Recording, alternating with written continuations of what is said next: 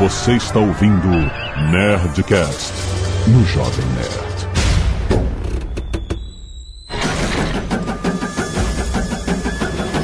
Landa, landa, landa, nerds! Aqui é Alexandre Otono, Jovem Nerd. Qual é a placa deste caminhão que passou por cima da gente? De Eduardo Spor, ainda estou tentando entender o filme. Hum, muito bom. Olá, aqui é o Alex e eu esperava um, uma apocatástase espantona. Ei! Aqui é a Thalita Ribeiro e eu acho que tem até o diabo nesse filme. Ó. E eu sou o Roberto Sadovski e eu ainda não almocei hoje. Porra, cara, 9,50. Eu sei, mas eu comi Lolo. Meu Deus do céu. Aqui é o Azagal e eu vi o filme quatro vezes. Quatro? Porra, Quatro? Meu Deus. Caraca. Muito bem, nerds, estamos aqui depois de muitos pedidos e também nós queríamos muito conversar sobre o filme Mãe. Caraca, que experiência cinematográfica foi esse filme. Vamos falar sobre o significado, a filosofia, a cinematografia. Se é que existe essa palavra em português. Mas é muito importante que você veja o filme caso É. você tenha interesse. Se você não quiser ver o filme, escuta o programa e tudo bem. Mas é spoiler, spoiler. É, mas caso você ainda tenha interesse, vai ver o filme antes de ouvir esse programa, porque aqui vai ser só spoiler. Yeah! Será um programa Filho da Mãe. Essa foi rápida. E-mails. Canelada.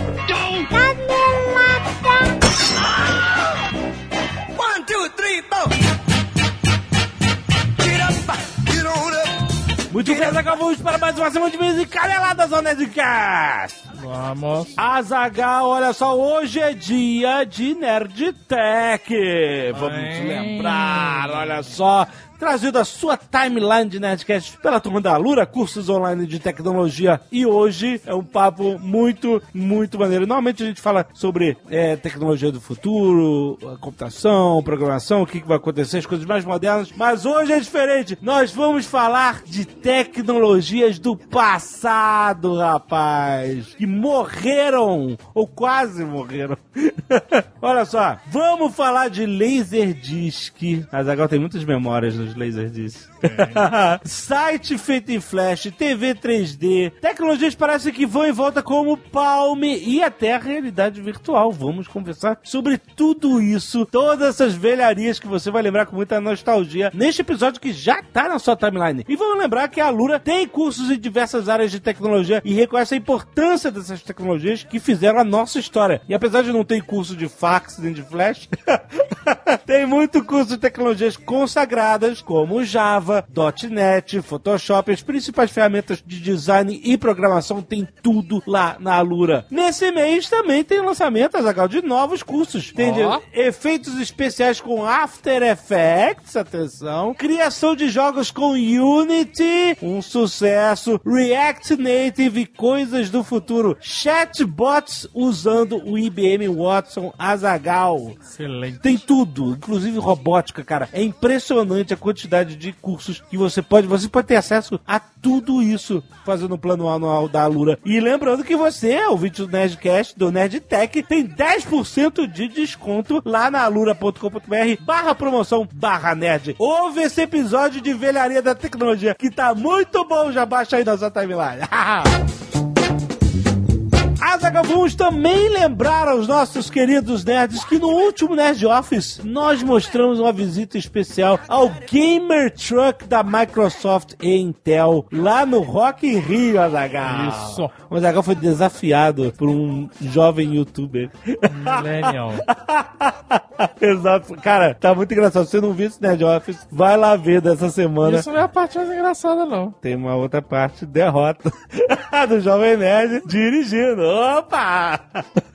que terrível. Olha só, o Gamer Truck foi justamente isso, um caminhão que a Microsoft e a Intel se juntaram para montar lá dentro do Rock in Rio. E eles ofereceram a oportunidade para todo mundo que tava lá entrar e testar de graça as máquinas com os processadores de última geração, simulador de corrida que eu testei, você vai ver a derrota que foi.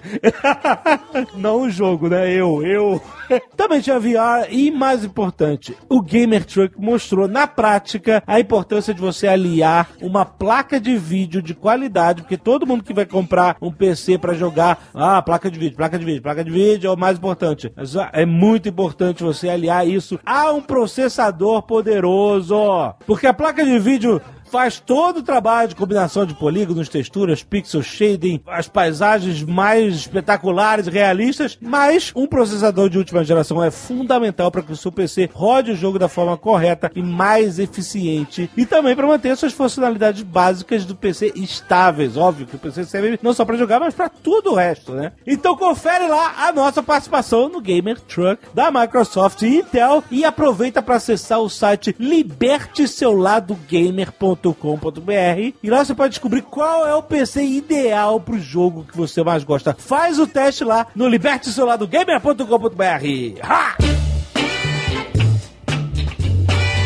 E se você não quiser ouvir os recados e e-mails do último Nerdcast, pode pular diretamente para... 14 minutos e 40 explosões de cabeça. E Nerd, não vamos esquecer de falar da Nerd Store porque temos lançamentos, Azagal! Camisetas espetaculares, olha só! Camiseta Unleash Hell, Azagal! Uma frase clássica de gladiador, cara, nosso querido Maximus Decimus Meridius. At my signal, Unleash Hell. Você sabe que os romanos, quando vêm, rapaz, eles vêm com tudo. Então, cara, é uma estampa muito maneira que celebra esse filmaço que ficou na memória da gente. Lançamento exclusivo da Nerd Store para amantes da cultura cyberpunk. Olha só. Cult dos anos 80, o teste Void Camp está nesta estampa frente e verso, rapaz. Essa camisa ficou bonita pra cacete. Não é? Não é? Eu já vi os nerds elogiando. Caraca! Ficou elegante. Não é elegante? Exato, porque ela. ela Sci-fi. É- é- cara, todo, é demais. todo o clima. da É parada. espetacular, cara. Vê, você pode ver aí no, no- diretamente no seu aplicativo. Olha só que foda. Clica aí pra dar, né? Só comprar e garantir a sua. E também, Azagal, temos a camiseta The Bright Side of Life. Uma referência espetacular aos fãs de Monty Python, sabe? Olha só que camiseta. Cara, ela é, essa é impressionante, cara. A estampa, aquela estampa que ocupa o espaço, é aquela estampa pesada, cara. Always look on the bright side of life. Essa mensagem positiva que nós temos que tirar desta vida dura que levamos. Linda, linda camiseta, todas exclusivas da Nerd Store. Tem link aí no post pra facilitar a sua vida, você ir direto pra elas. Mas, cara, vai, vai. Compra porque elas acabam rápido. Um sucesso na Nerd Store, a maior loja nerd do Brasil! Azaghal, quero agradecer aos nerds que doam sangue e salvam vidas, incluindo a Andréa Almeida, o Alessandro dos Santos, o Wagner de Colatina, Carol Gobo, Marcelo Barbarini, Paulo Henrique Pereira, Ayrton Robson, Alex Robson e Antônio Robson. Todos os Robsons foram, Azaghal. Caio Emanuel, Mailton de Freitas, Márcio Augusto, Eberton Branco, Felipe Vaz, Alexandre Campbell e Fernando Shiraishi. Muito obrigado, nerds que doaram sangue. Isso salva vida de pessoas. De fato, por mais que você não veja, por mais que você não, não entenda qual é o final dessa história, ela acontece quando você doa sangue. Muito obrigado, gente. Também temos a galera do Escapo Solidário essa semana, uma multidão. Uma galera. Lívia Brito, Rogério Mício, Kathleen Luana Hildenbrand, Cristine Paz, Mariana Flório, Marcos Freze, Tainá Ferreira, Felipe Goldenberg, Eric Irata, Maria Helena, Ítalo Mendes e Prisca Fontes Barral. Muito Caraca, bom. muito. Essa é uma pirucaça que dá pra fazer. É, Assim. mas muitos cabelos. Dá Muito pra fazer obrigado. um primo it. Arte dos fãs, muitas artes maneiras essa semana, Zagal. Temos o Ozob do João Ramos Filho Maneiríssimo. e um Oleg do Roberto Souza. Parece até que foram feitos pra estarem juntos. Exato, é, irado, né? No mesmo estilo. Temos um Azarik em Jovem Mori por Gabriel Mazaro. Olha aí. Temos um Dia Comum no Nerd Office por Bruno Serkvenik. Olha, um monte de arte de, de, de Rick and Morty, Ah, por que, vocês será? estão querendo ensinar? Temos um Ozobrik Ou Onzop Rick. É, Zobrick. É muito O bom. Silvio Santos Júnior ficou É foda. muito bom. Um tucano. Olha aí. Por João Santana e outro humildão. por Matheus Victor Alves Ribeiro. Muito bem, muito obrigado, Nerds, por mandar artes dos fãs. Tem tudo aí no post, ou você pode ver. Tem outras artes, veja, veja no aplicativo, veja no site. Dê page views pra gente. Muito bom. Atenção, Nerds, vamos ler e-mails sobre o último Nerdcast sobre defensores e não pode ter spoiler de todas as séries mencionadas, Jessica Jones, eh, eh, eh, Luke Cage, os próprios defensores, Punho de Ferro, então você já sabe. Já sabe o quê? Que tem que pular para... 14 minutos e 40 explosões de cabeça. Se você quiser, estiver usando o aplicativo, tem um botãozinho que faz você pular direto ali. Exatamente. Sérgio Suto Júnior, 28 anos, fotógrafo, estudante de publicidade e propaganda, São Paulo, SP. Boa noite, nerds. Este é o meu primeiro e-mail, na verdade é o quarto. Ó. Sobre o motivo de terem olhos da máscara do ousado no Daredevil, é mais provável o fator psicológico. Alguns Nerdcasts atrás, o André Souza, junto com o Alex André, falam sobre o que mais vimos na vida e identificamos com facilidade. São rostos humanos. Por isso, muitos têm medo de palhaço. Pessoas com máscaras ou até versões, imitações de rostos humanos com bonecas infantis realistas, androides, etc. Os olhos servem para isso, causar medo nos criminosos na hora de interrogatórios, por exemplo. Agradeço vocês pela simpatia que tiveram quando encontrei no simulador de Fórmula 1 Stock Car, no Salão do Automóvel de 2014 em São Paulo, o único lugar que consegui falar com vocês por não ter um tsunami de fãs em volta. Muito obrigado, olha aí, que legal. Caraca. Mas então, esse agora dele, as pessoas verem aqueles olhos escuros e tal, será que faz parte do, do processo de interrogação? Porque, né, às vezes Eu ele continuo tá bem... achando uma merda. Vincent Cesserin, 26 anos, jornalista e crítico de cinema. Olha aí. Crítico de cinema. Joinville, Santa Por Catarina. que você repetiu o crítico de cinema? Não, não, não. Ah, Gostaria de ler uma crítica dele, eu vou procurar. É. Onde, onde você critica? Não que, não que eu esteja criticando você ser crítico e fazer críticas. Mas eu gostaria. Eu estou. É. Bem, ok. manda ver. Olá, Jovem Nerd Azagal. Este talvez seja meu décimo e-mail. Sou fã do site e do podcast desde o episódio 28. oh, das antigas. Quando vocês estavam empolgadíssimos pela estreia da terceira temporada de Lost. Caraca. Só quero esclarecer o hip hop descolado que surge durante o enfadonho confronto final de defensores. O que acontece ali é que esteticamente, mais uma vez, o diretor quer dar destaque às personalidades dos personagens no meio do conflito e faz uma referência à série do Punho de Ferro. Quando o apático Luke Cage diz, quando o apático Luke Cage diz, eu não consigo falar Luke Cage direito. Luke Cage diz.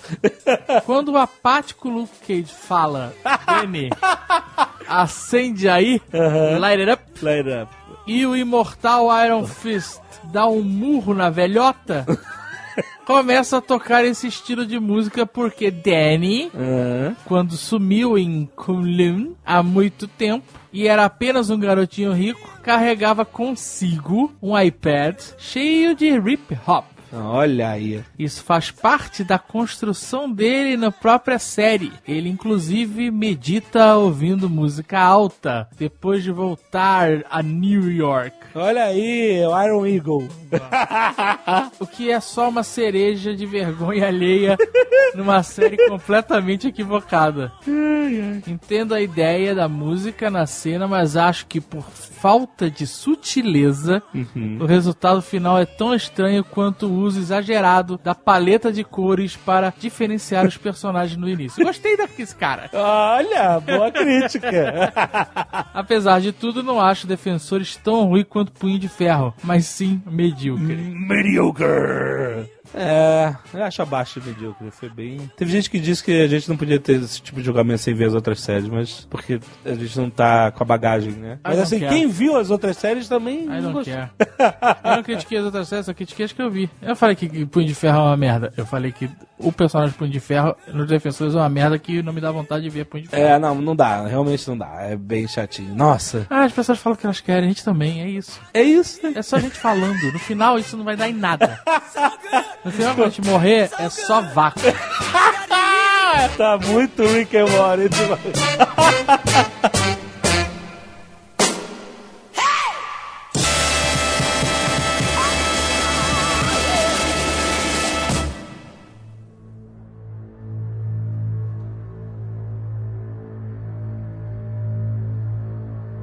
Gente, olha só, nós temos dois escritores, um teólogo e um crítico de cinema e dois nerds sobrando aqui. tá bastante misturado esse time aqui nesse Nerdcast. Tô gostando, cara. Tamo junto e misturado. Eu acho que a experiência que todo mundo tem ao ver mãe, assim, sem saber de nada, é, é assim, é basicamente a mesma. É, é ficar incomodado desde o início e ir sofrendo com a escalada dessa situação incômoda, até que você, meu Deus, eu não estou entendendo o que está acontecendo, até você está sendo agredido na cadeira do cinema. É, porque é um filme pesado. Pra caraca! E aí quando acaba você. "Ah, meu Deus, o que que eu vi? Mas o filme quando termina, você fica meio. Eu fiquei muito atordoado. Sim. Quando aca- acabou assim que ligou a luz, eu, aí eu fiquei, caralho. O que que tá acontecendo? É um filme que você tem que absorver. Ele não é um filme de fácil Não. leitura, Não, não, não. não. né? Isso tem uma vantagem óbvia, que é o seguinte: para você fazer uma sinopse de jornal, você quase não consegue ser bom pra caralho, porque finalmente a gente consegue ver um filme sem saber tudo sobre ele, né? É verdade. É, é. Cara, eu me senti vendo Matrix, cara. Eu entrei no cinema sem saber nada. E eu procurei, hein, cara. Procurei. O que, que é? É terror? É- O que, que é esse filme? E felizmente não consegui descobrir. Mas nenhum trailer conseguiu. Não é possível vender o filme do jeito que ele é exatamente. Não dá. O filme Não. foi meio que vendido como Não. um thriller, um terror, uma coisa assim de. Não é porque não tem como vender sem você entregar. Não, não De tem. verdade. Impossível. Imagina o pesadelo que foi pro estúdio quando eles recebem o roteiro e quando eles recebem o filme, quando eles vão assistindo os dailies e quando eles vão vendo a coisa tomar forma. Eu falo da parte de marketing que tem que vender essa parada. Os caras falam, mano, assim, fudeu, eu vou, vou abrir uma padaria porque não. não dá. Di- ó, Dito isso, a campanha que eles fizeram eu achei brilhante. É, pelas limitações, né, que eles tinham. É, trabalharam muito bem com os elementos que eles tinham e usaram a coisa mais vendável que é o próprio diretor. É, eles se apoiaram bastante no, no nome do diretor e dos atores, né, que, que são Sim. renomados. É tipo assim, confia. É, confia é. nesses nomes. É Pra- quase isso que eles estão falando, né? E e não é um filme que o estúdio estava esperando números gigantes, é claro, né? Porque não dá. A- a- o o público está acostumado com um tipo de filme um pouco mais reto. E quando você apresenta uma coisa que exige um pouco mais de reflexão, é difícil. É difícil. Então, assim, a estratégia que eles usaram para lançar como se fosse um filme, um, um blockbuster grandão, era a única estratégia possível para poder garantir uma grana de cara. Esse circuito pequeno é, era muito arriscado para ninguém ver essa porra depois. Mas acabou que ele falhou miseravelmente, né? Porque ele fez dinheiro nenhum, né? Aqui no Brasil ele fez até No- mais dinheiro. no- A estratégia do Brasil foi excelente. Sim. Deu uma ótima bilheteria. Mas lá fora ele foi bem, bem ferrado. Foi bem ferrado. Ele custou muito pouco também. É, não, isso sim. Mas será que ele se paga? Que ele custou uns 30 milhões, não é isso? Menos que isso até, Menos? viu? Custou menos que isso. Ele se paga porque o, o mercado internacional e o mercado que vem depois injeta muita grana no filme. Então, se for pouca grana, é, levando em conta que o filme não foi tão caro assim, acaba compensando. E é o, o jeito do estúdio manter o talento que eles têm feliz, sabe? Sim, sim, com Tipo, certeza. esse cara é bom, esse cara faz barulho, então a gente pode colocar uma parada um pouco mais cara na mão dele e funciona. Então funciona. Tá todo mundo feliz. Ninguém ficou tipo. É porque depois, antes ele fez Noé que deu bastante dinheiro, né? Então, Deu? Deu. Noé deu dinheiro? o teu Noé passou de 300 milhões. É, o filme custou trintinha, faturou uns 35 por aí, ainda tem uma carreira boa. Ele não, não tá mal, não. Não tá horrível. Pra quem não sabe, a gente tá falando do Darren Aronofsky, que é um diretor muito autoral. Você ele... apertou a mão dele? Eu apertei a mão dele. Apertou de verdade? Que não De verdade, de verdade. É meu amigo agora. o Darren, ele foi diretor de Pi, Wrecking para um Sonho, Lutador, Cisne Negro, filmes que são perturbadores. Noé. Noé, que é o É filme perturbador ruim. de outra forma. Ruim. Foi o filme maior dele, o filme de maior grana dele e foi o pior, segundo, né, tudo a galera que segue ele. Mas até o Cisne Negro, que também é um filme bem nessa pegada de um filme incômodo, sabe? Aflito, etc. Opressivo. Né? Não filmes se têm essa- compara. Não, mas ele deu grana também. É. Mais, muito mais do que mãe, inclusive. Eu devo dizer que eu não acho Noé tão ruim assim. tá bom. Tudo bem, cara. Ainda bem que esse não é o tema desse programa. Eu acho que ele tem muitas ideias, talvez a execução não pegue todas essas ideias, mas o que ele queria falar com o filme, ele meio que falou. Ele foi meio na unha ali. Aham. É, Cisne Negro não, Cisne Negro custou muito pouco e faturou mais de 100 milhões. Pois é. Faturou pra cacete, foi um filmão dele. Mas você acha que foi nessa vibe que o estúdio acreditou? Pô, Darren faz uns filmes autorais bem densos, que nem o Cisne Negro foi um puto sucesso. Que é loucaço o Ah, Cisne Negro, né? É, e a- loucaço. A mulher pra o caralho. No final. Sim, tá é, simples, exato, né? Às vezes é um risco. E o estúdio ele gosta de manter o, o talento que eles têm trabalhando pra eles feliz. Então nem sempre grana é o fator. Às vezes é tipo, vamos fazer esse filme que a gente sabe que chega a temporada de premiações a gente vai conseguir é, um, um certo prestígio e tal. Porque a indústria ela meio que se equilibra nesses dois polos, né? Você tem a grana de um lado e você tem o prestígio do outro. Então um não vive sem o outro. E um alimenta o outro também. Uhum. Então, se você deixa a Jennifer Lawrence fazer um filme desse porque ela tá afim, ela quer se renovar e whatever, ela vai dizer, beleza, então eu vou fazer o seu Red Sparrow depois que tá tudo certo. é, é, é, é uma, é uma troca. Aham. Isso acontece pra caralho. Tipo, você me dá um filme e eu te dou filme. Excelente. Tipo Paul McCartney e Michael Jackson, né? tipo, pô, Você faz Pô, a música comigo, eu faço uma a com você. é legal, música é mó mas, boa. mas olha só, Eduardo, você disse que ainda tá tentando entender o filme. O filme tem, ele realmente, quando a gente terminou de, de ver o filme, a gente não entendeu nada. A gente, caralho, o que, que a gente viu? E aí a gente foi conversar. A primeira, a primeira concepção que eu tive, Uhum. eu achei, que ainda é na verdade, que era a história de um processo criativo, da mente de um criador, de um autor, no Aham. caso, né, de um poeta. Aham. Era a confusão mental, a zona que é pro cara criar uma obra artística. Que não deixa de ser deixa de longe ser, da. né? Pode ser uma interpretação válida, é exato, né? Mas eu, Então por eu achava que ela era a musa, porque ela é chamada de musa. Hum, É, de musa. Exatamente, é verdade.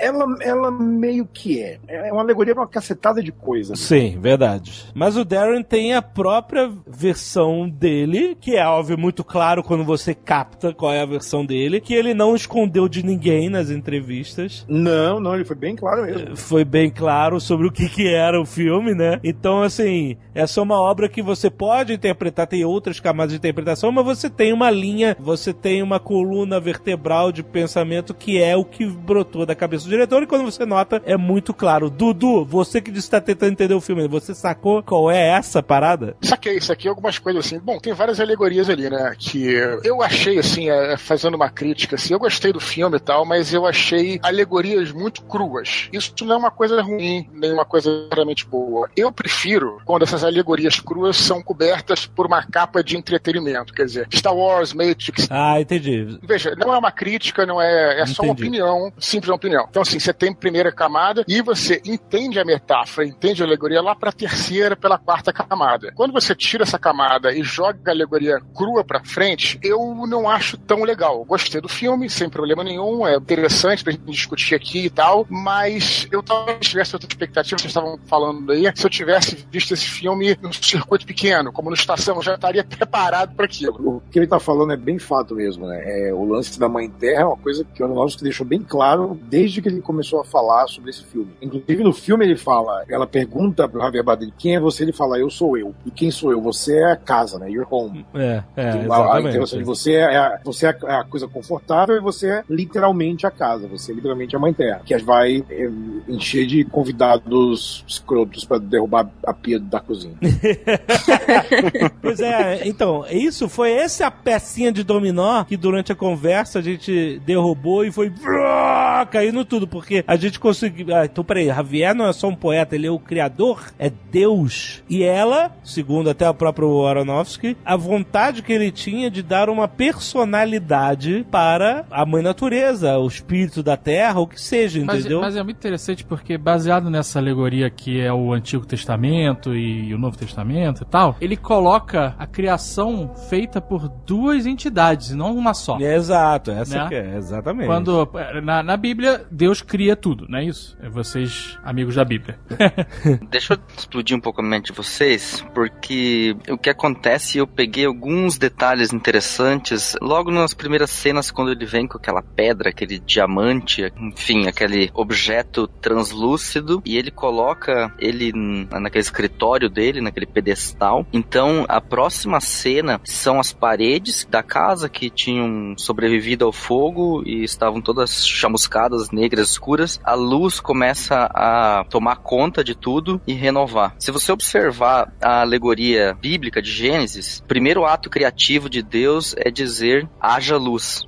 Aham. Legal. E depois disso é que luz e trevas se separam. Começa a luz, luz e trevas se separam. Isso você vai perceber de novo quando ela lê o livro, quando ela lê a poesia mais tarde. Exato. E aquela câmera do alto que mostra os dois chegando de fora, né? Daquela floresta toda só galho seco e só cinzas, indo pra dentro da casa e tudo vai ficando verde, né? Uhum. E aí a gente vem pro segundo ponto, que é no momento em que Deus inicia a criação dos seres vivos, das plantas, das árvores e tudo que existe, o relato de Gênesis diz não que Deus fez, mas que ele disse, ele ordenou que a terra fizesse brotar vida. Uhum. Interessante. Então a gente tem uma ideia de que Deus ordena, ó, pega aí e faz. Sim, sim. Maneiro. E, aí, E é o que ela tá fazendo. E é o que ela tá Ela fazendo, tá né? construindo a casa, reconstruindo a É o casa. que ela tá fazendo. O que ele deu é uma interpretação quase que ela tem vontades próprias e tudo mais. Ela acaba sendo um personagem próprio, Sim, sim, sim. né? Que não depende dele, enquanto que é, na mentalidade do autor bíblico isso seria impensável, né? Mas ele tomou essa alegoria e eu achei uma maneira bem interessante dele integrar essa ideia de dar à terra, à mãe natureza, enfim, o nome que ele escolheu dar, é para integrar ela dentro do relato que ele quis construir, né? Ah, até porque Deus é bem cuzão no filme, né?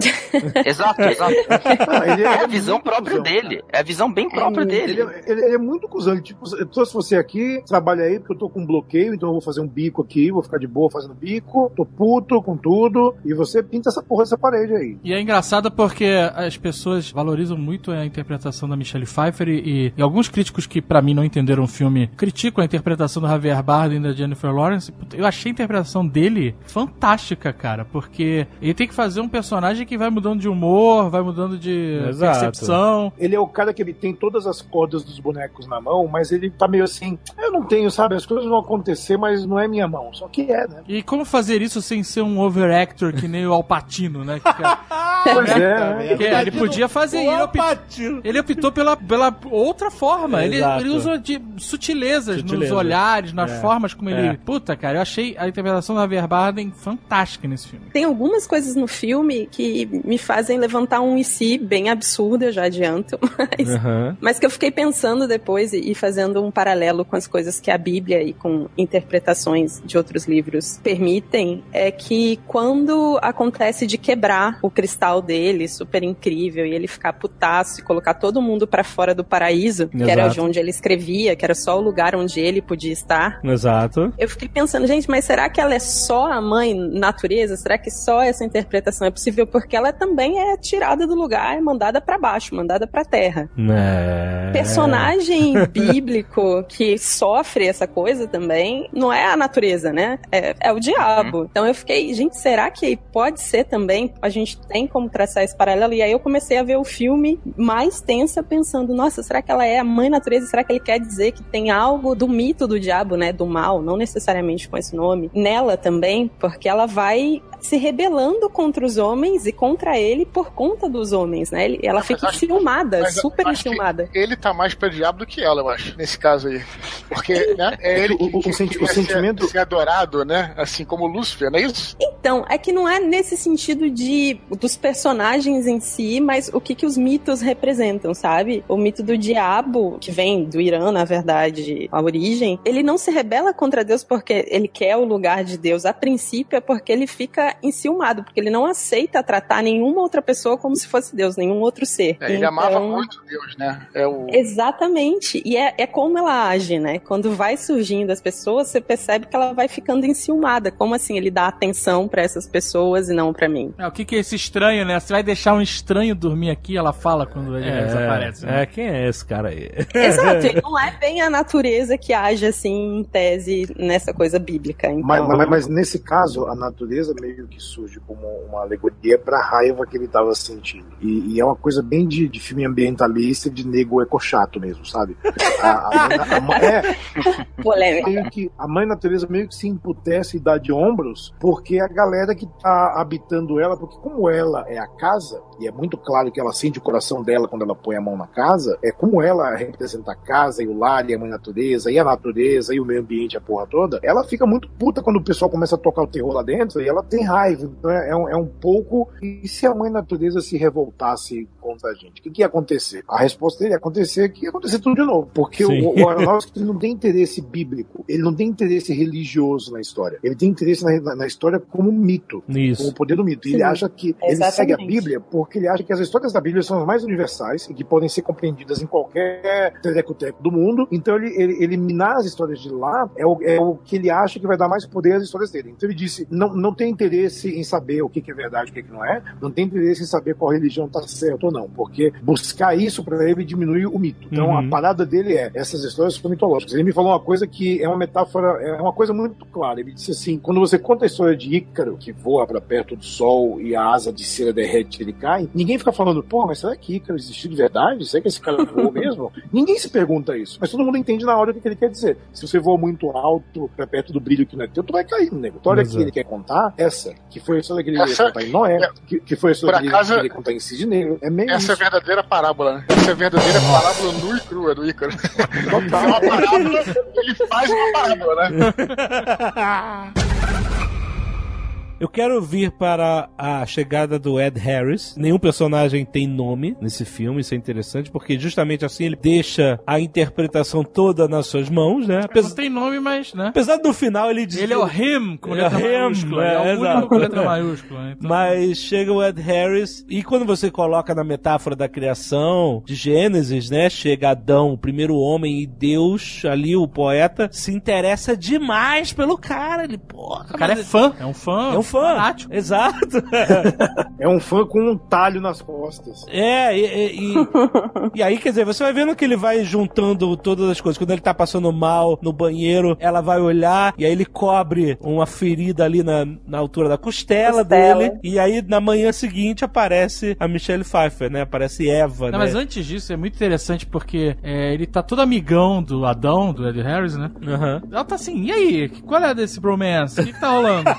né? É, exato. E ele fala assim, tem umas falas, né, que são... Ele fala assim, eu amo falar com homem. Com o homem, aí você, ela tem um duplo Sabe? sentido, né? Eu adoro ouvir o que ele tá dizendo, tá? Então, assim, é, é muito maneiro como mostra a relação de Deus, que muda também, né? Que antes Deus era acessível, né? Ele falava diretamente com as pessoas e de- depois, né, tem outras formas de falar. Hum, sim. É, E, e- e- e o homem, quando chega, também é um bostão, né? Fica em cima da cama, é, fuma e deixa a bituca de cigarro lá.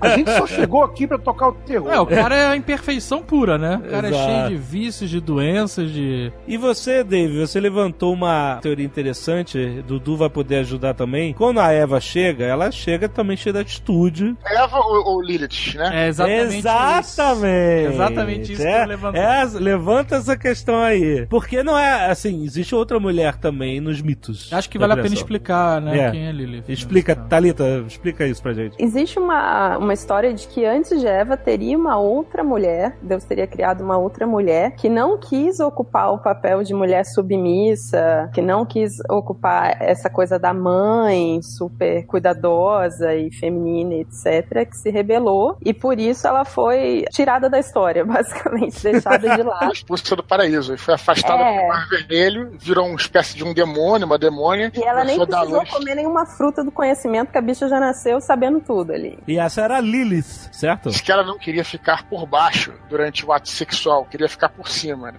Então, aí, isso Outra é, é bem claro, assim, do- nessa, o mito nessa parte aí, né?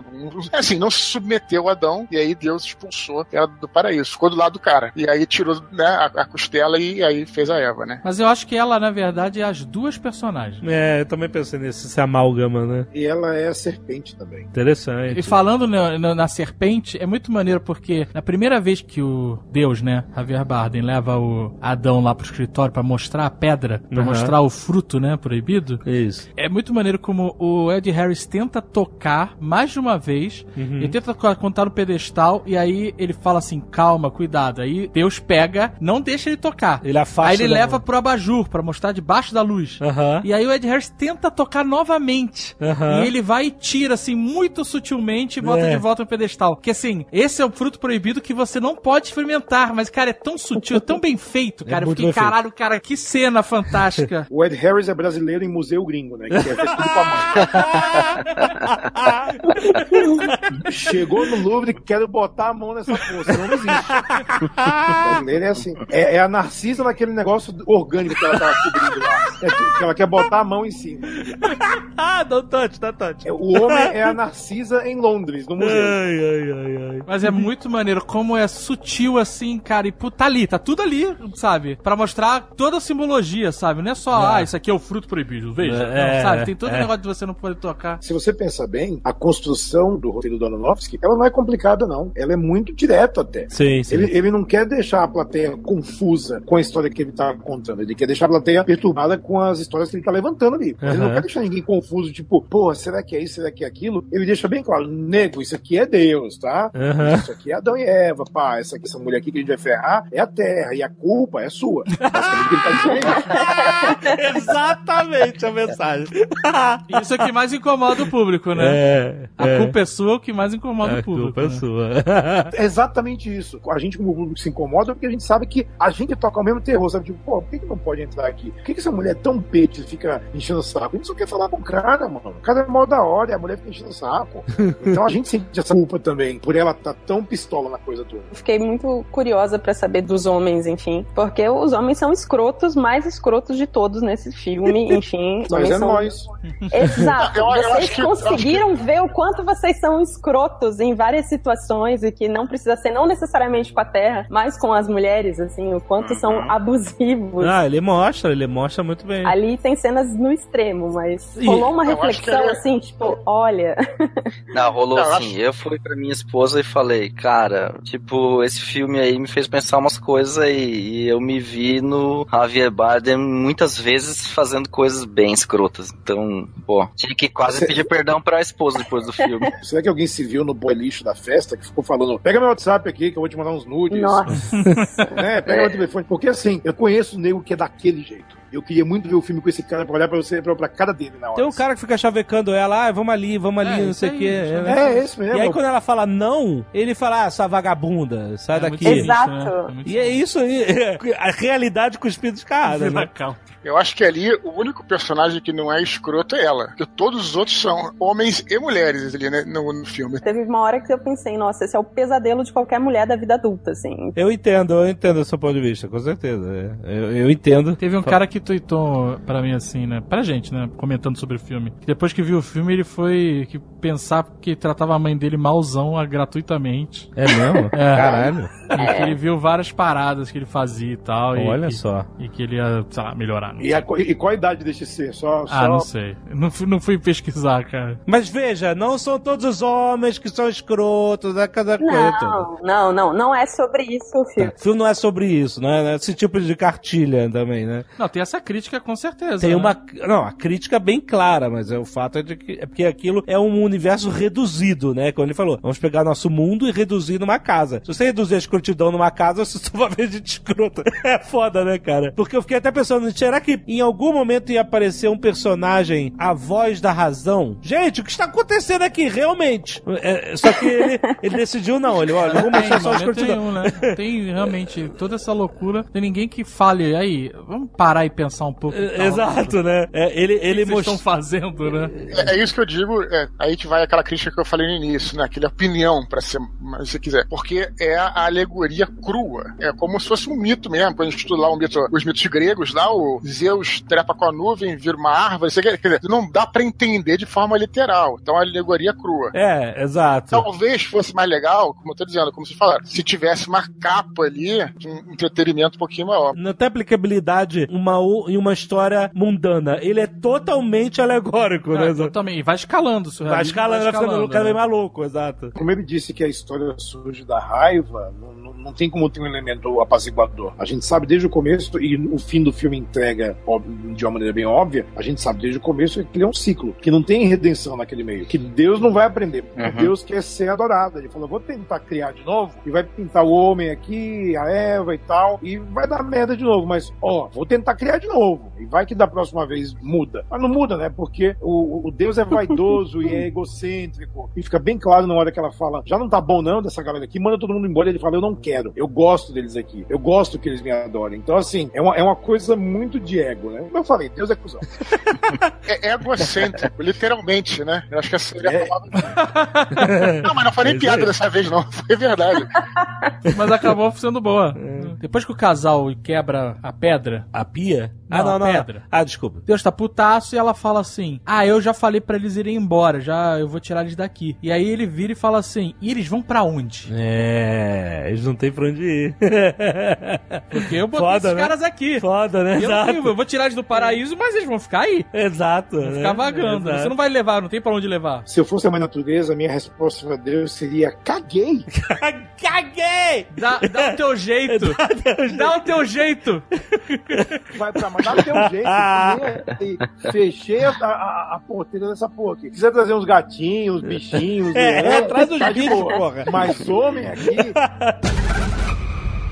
Na hora que o Adão, Deus tira a costela do Adão pra trazer a Eva, Lilith, no dia seguinte, ela. E é engraçado porque o homem ele sai es- tocando, o homem ser humano, né? Tocando zaralho na casa, né? Porque ela chega no banheiro, tem papel higiênico pra tudo que é lado, roupa no chão, É. né? Os malucos do cacete. É. E aí tem um o vaso entope e ela tenta desentupir. E tem um. Uma parada dentro do vaso sanitário que eu já li que é a costela. Que seria. Mas eu achei muito estranho ser Hum. Parece a um costela. órgão, né? Parece uma criatura que dá um. né? Dá um. um Cospe de- um sanguinho e sai. E sai, né? É estranho. Vocês né? conseguiram entender o que, que era isso de verdade, assim? Às vezes, quando você quer representar alguma coisa no cinema, você não vai no óbvio. Você bola um design meio maluco pra poder a coisa não ficar tão óbvia, né? Então, tipo, Claro. a costela ele ia botar o quê? Tipo, um osso. Aí ia ser foda, né? Tipo, o osso tá descendo lá. Então, ele é, é como se fosse um, um, um- um- um coração cheio de, de capilares, assim, batendo e pegando beco depois. É, eu, eu entendo como uma criação, é, tendo como centro um coração, já meio cagado também. É, parece um coração. Eu também achei. Alex, deixa eu te contar uma coisa sobre os filhos. Que depois que eles são expulsos, eles vão lá, fazem- quebram o negócio. E é muito maneira a cena que É. ele pega os cacos. Que é o Deus Furioso, né? Do, É. do, do Antigo Testamento, né? Não, animal. Ele pega e aperta e Ele sangra manda as mãos. sair, né? Ele estica, saiam daqui. Puta, muito maneiro. E aí, ele, e aí quando sai, ele, ele tranca o Sim. paraíso, né? Com madeira. Ninguém vai entrar aqui mais e tal, não sei o quê. Mas Como o Dudu falou, a alegoria é crua, porque se fosse uma realidade não faria sentido trancar a parada com madeira, né? Mas dentro da alegoria crua funciona pra caralho, porque é uma representação do que tá acontecendo. Aqui isso está fechado e ninguém entra. É, e note, é no segundo andar o paraíso, né? Depois eles descem para o térreo. Que é o limbo, né? O purgatório, o purgatório. E lá, e lá embaixo é o inferno, né? Lá, na, lá no... É, é o purgatório? É isso? Eu não consegui ver dessa forma. Eu achei que era terra mesmo, assim. É, eu achei que era o mundo, nosso mundo ali no térreo. Mesmo que depois a galera, quando vai chegando, fica ali, né? E aí depois vem os filhos, né? E aí tem toda aquela discussão e não Os sei o filhos de Adão e Eva são a- Caim e Abel. Uhum. E o Caim e Abel, é. E o Caim mata Abel, como no. É muito interessante quando os filhos chegam e tá aquela, aquela, aquela zona, aquela briga ali embaixo. Uhum. E Deus aparece, ele tá no último andar. Olhando ele tá de lá cima. em cima. É, que E é ele quarto. de cima, assim, mas É. com uma cara de raiva, sabe? Exato. Segurando as latas de tinta, assim. Aham. Cara, é, é muito. Esse diretor É é, maneiro. foda, cara. É, muito É maneiro. interessante que ele chega lá e ele fala, ele tenta apaz... não, apaziguar o caramba, né? Ele chega lá e dá uma real no. Que seria Caim, né? Mas ele vai, ele vai. A real dele é bruta, né? Ele pega o cara, joga na parede, né? É, Pai, pô. senta, escuta seu irmão, não sei o que lá. Ele não chega. Gente, vamos ficar na boa, que nem no final. No final ele tá na mó na boa. Tá na Nossa na boa. humanidade foi pro caralho. É, e Tá ele muda. Que é o Deus do Novo Testamento. Deus Mas amor, nesse né? momento ele tá um deus muito mais agressivo. Ele tá uma Sim. pessoa mais agressiva, né? Sim, ele sim. chega pegando o, o Caim e jogando contra a parede, falando: Para, o que você tá fazendo? Alex, explica pra mim, eu não, eu não conheço muito a história nesse ponto. Como é que é a história do Caim e Abel? Por que, que um matou o outro? Como é que eles se desenvolvem a partir daí na, na tradição bíblica? A treta do Caim e Abel é, na verdade, uma treta de qual é a adoração correta, né? Diria, em resumo, seria isso, né? Se seria o, o Abel representa o pastor de ovelhas, o pequeno cuidador de rebanhos, o Caim representa o agricultor, ou seja, o que já está sedentário. Então seria uma contraposição de dois mundos, o mundo do sedentário e o mundo do nômade. O nômade recebe um certo apreço maior no Novo Testamento, no Antigo Testamento. E no, nesse relato aí, então, de Gênesis 4, a questão tá qual é a adoração que Deus quer? A de Abel, que é um cordeiro, ou a de Caim, que é um fecho de cereais? Mas isso vem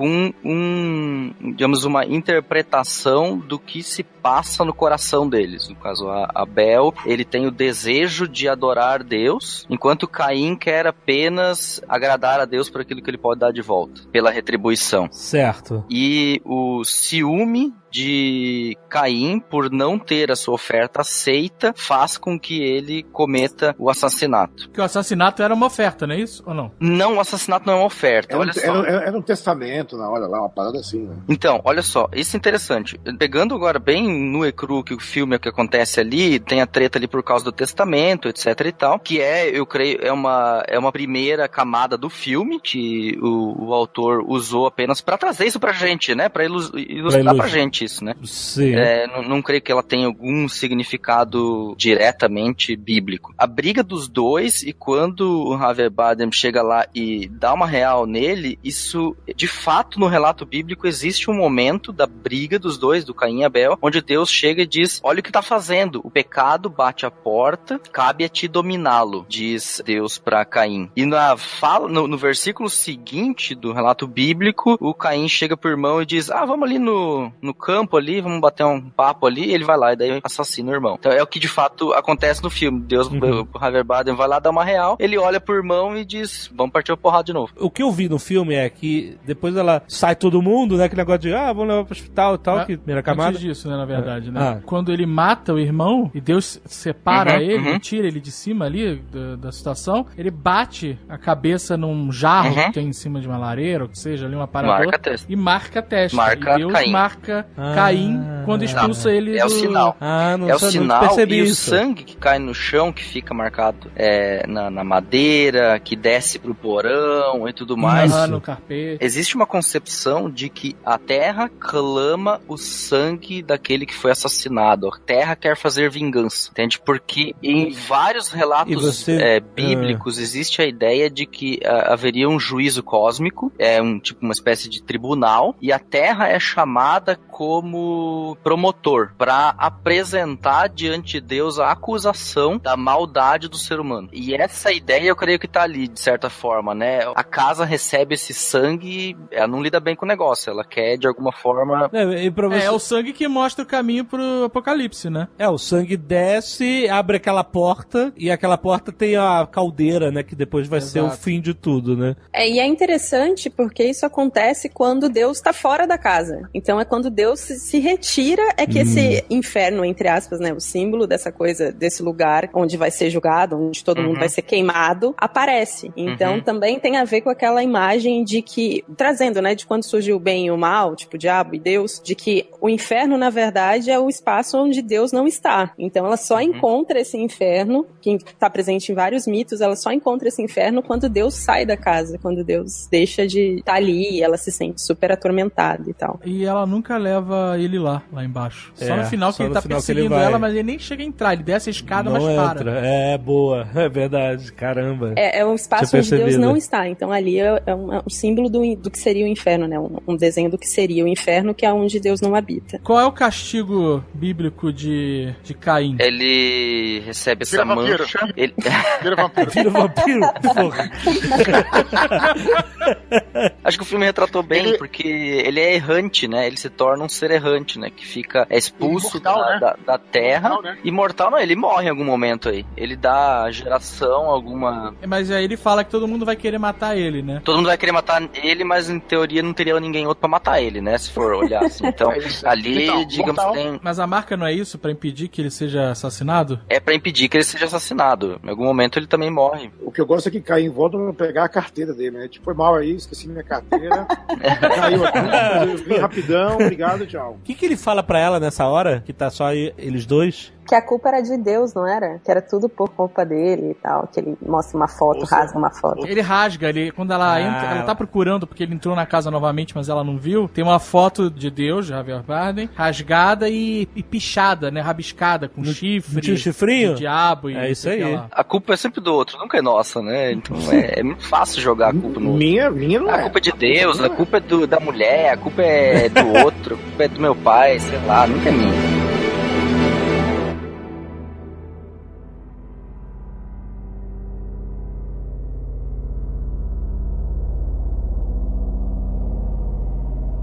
Quando a galera volta do hospital, que tem o funeral, ele fala assim: olha, eu trouxe uns amigos e parentes. Eles não têm pra Nossa. onde ir. Aí era o inferno, pra, na minha opinião, aquilo era o inferno mais do que o negócio lá de baixo, cara. É bem verdade, porque depois, quando Porra. isso piora, você já tá no ponto do surrealismo. Mas nesse ponto, você ainda tá comprando como se a história pudesse acontecer. Então ela Exatamente. tem razão. Você realmente fica angustiado, fica mais angustiado. Porque depois quando você explodir e tal, tu entendi. Beleza. Até esse ponto você ainda tá tentando manter a história no, no, no mundo real, né? Exatamente. E aí, cara, é muito mais angustiante, porque como realmente, o nego entrando na tua casa e tal. Mas esse, mas olha só, não é interessante que esse é o sentimento que ele quer Ah. passar e que você sinta angustiado Mas ele como faz ela? isso também com a câmera, né? Não é só com a história. Exato. A câmera só tem três visões, que é um close do rosto dela, câmera sobre o ombro dela e câmera mostrando o que ela está vendo. Em nenhum, se você reparar, em nenhum momento nós temos uma cena sem ela. A câmera O ponto de vista inteiro é dela. O, É inteira, o você tá é ela. Você é ela, você é um filme em primeira pessoa. Mas é não mesmo? só isso, como também a escolha das lentes, né? Que ele fez. A ideia que ele quer é fazer com que a gente sinta o que ela tá sentindo. Então toda angústia que a gente sente é o que ela tá sentindo. Toda revolta que a gente sente é o que ela tá sentindo. E a confusão também, né? Tudo, a confusão, as dúvidas, a, a distância, é porque a gente não sabe o que está acontecendo em momento nenhum. Então Exato. a gente sabe tanto quanto ela. O que é muito louco você ele colocar a parte da mãe natureza nos nossos ombros também. Que é assim, vocês não estão ferrando a porra toda, então vocês vão sentir como que é esse negócio. Vocês vão sentir como que é ferrar a porra toda. Exatamente. É isso que eu vou fazer com vocês. Ele é, ele é o, o Aronofsky, ele é o controlador supremo, assim. Ele vai. é- é- é, ele coloca a responsa nas costas da gente e fala: quem tá fazendo isso são vocês. E fazer isso cinematograficamente de um modo tão sutil como ele faz, eu acho muito foda. É muito difícil você pegar um diretor que tem uma visão tão clara do que ele quer. Então você pode chamar o cara de hipster, de óbvio, do cacete. E ele é tudo isso mesmo. Mas ele também é genial na hora de filmar. Ele sabe exatamente o que faz. Se você for voltar lá pro Pi, lá do primeiro filme dele, ele já sabia o que ele queria. Então, é, é um cara que ele tem uma, uma, uma, uma visão muito segura desde o primeiro filme. Continuam dando dinheiro para ele realizar essas visões que ele tem. Porque tirando o Requiem para um Sonho, que é a adaptação de um livro, o resto tudo é ideia original. Uhum. Não só dele, mas é ideia original. Sim. Outra coisa interessante que a gente tem que reparar no Mother Hum. é que o filme não tem trilha sonora. É verdade. Não tem música. Nada. Todo né? filme. Aham. É claro que ele trabalha muito bem toda essa parte de efeitos sonoros. Sim. Né? É, Você escuta até ela colocar um palito no bolo. É mega rico, é verdade. né? Então, é ver- e, e todo esse trabalho de sound effects, ele ajuda a construir toda essa tensão. Claro, tirando a. Normalmente tem uma festa maluca lá que tem música. É, sim, sim. né? é. Não tem uma música pra guiar a sua emoção no filme, é isso que eu tô dizendo, sabe? E, e ele tentou botar música, é, só que ele tá trabalhando com o mesmo compositor da trilha de Wrecking for a Dream, né, que é uma trilha sonora que transcendeu o filme, né, e ele mesmo, o compositor mesmo, disse, cara, e se não tiver música? Porque os dois estavam concordando que quando botava música, você dirigia a emoção do espectador, e eles não queriam isso, queria todo mundo confuso, perdido, angustiado. É, não, exato, né? E deu certo, Foda, né? cara. Pra mim, ele é o Shyamalan que deu certo, na minha opinião.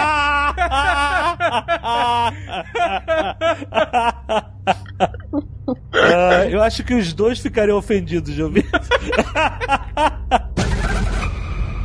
Quando chega aquela galera toda, você vê que lentamente um jantar de funeral, de velório, passa a ser uma uma loucura. Mas uma- assim, na real, é assim mesmo, tá?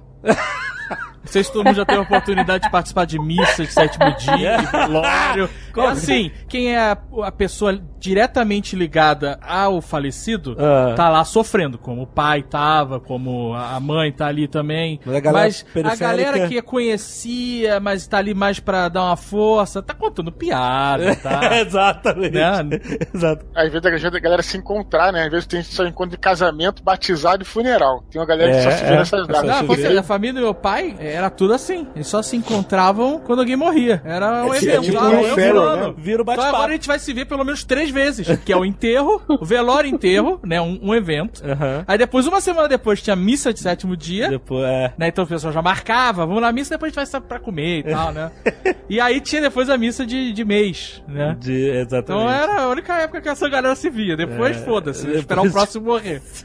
Caraca. Mas é, então acaba virando uma, uma zona, uma festança, é, e ela vai perdendo o controle total. As pessoas vão mexendo na coisa, pegando comida, desce dessa pia, não sei o que, o casalzinho lá, não sei o que, sobe e tal, não sei o que, sai daí. Meu Deus, o que você tá fazendo? Não, invadem o quarto. É. Começa a pintar a casa. Que ela fala assim: esse aqui é meu quarto. Ela, o cara tá com a mina no quarto. Ela, esse aqui é o nosso quarto. É, sai meu daí. quarto. E ele vira e fala assim: seu quarto. A atitude do cara é até estranha, É, sabe? exato, Ele é né? meio blazer. Exato. Blazer, tô um pouco me fudendo. Uhum. E aí esse cara depois tá lá embaixo pintando, embaixo da escada. E a outra mulher tá pintando uma parede. E ela, o que vocês estão fazendo? O que vocês estão pintando? Para de pintar. E aí olha de novo com essa mesma expressão meio blazer assim, larga, né? Bota esse canto assim o material de pintura e sai assim, sabe? Tipo, pff, sabe? É, Uma e aí- atitude muito maluca, E cara, olha só, né, que- eles estão pintando de cinza. Se É. você quiser. Assim como Deus pintou a porta do, do paraíso de cinza, né? Ah, Olha só. Eu tinha Não, e ela visto. testou a cor cinza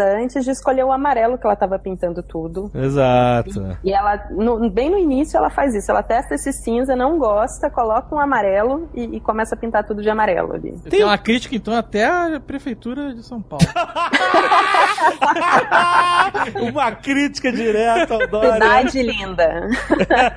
Esse negócio do amarelo, né? Tem uns signos também, principalmente naquele pó que ela. o pó amarelo eu ainda não consegui entender. Então, é. é, é Qual é a do pó Ele fa- amarelo? O pão amarelo é o salzinho de fruta, gente. É o, é, é- é o sal, é o eno. É o eno. de- Ele falou que tinha alguma coisa a ver com literatura vitoriana e teve uma galera achando um conto relativo a isso, mas, tipo assim, parece Ele- que tá o pessoal falou totalmente... de Charles Dickens, Tá- falou de outras é. coisas, da cor amarela usada pra representar, mas nada me convenceu.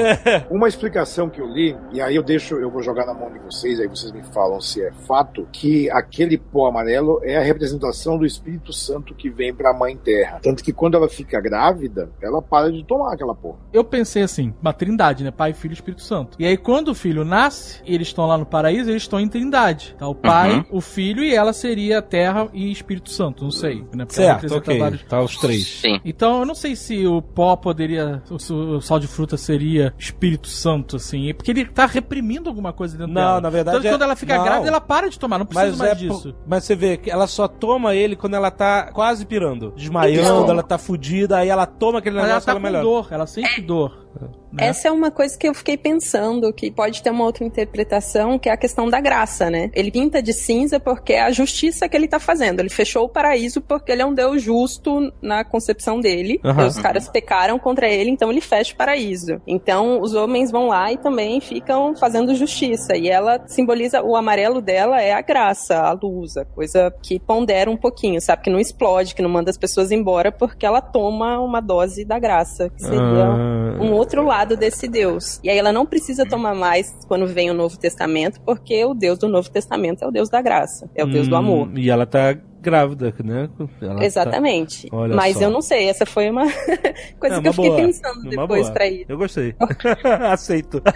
Verdade, ninguém sabe nada, né? É, Então, tipo, é possibilidades. Tá valendo. E ele falou, ele falou o seguinte: ele, ele disse que ele sabe exatamente o que é aquele pó amarelo, mas esse é o segredo que ele não vai contar pra ninguém. Isso ele disse que ele vai guardar pra ele e se alguém É, nem descobrir, tem, né? beleza. Pode ser fato ou pode ser foda-se, né? Pode ser tipo, eu não sei. Não, é, pode ser tipo, galera, eu não sei. Então se virem aí pra descobrir o que que é. Tá de boa. Eu acho interessante vocês tocaram no assunto da graça, Thalita falou, do amor, porque eu anotei pra mim várias vezes tipo, juras de amor ou falas de amor dele ou dela, mais especificamente dela, inclusive, porque na, na teologia trinitária se fala de que o amor é o que une a trindade. O laço de amor entre os três seria o que faz com que eles permaneçam juntos. E claro, é lógico acho que é, é um negócio meio bem estranho, assim, porque você pensa, jogando lá pro final do filme, sem agora já adiantar o final, no final tá o amor e no começo tá o amor. Então eu fiquei bastante pensando o que que, em termos trinitários eu entendo, mas o que que ele quis passar pra gente com isso, sabe? Eu, eu fiquei me perguntando,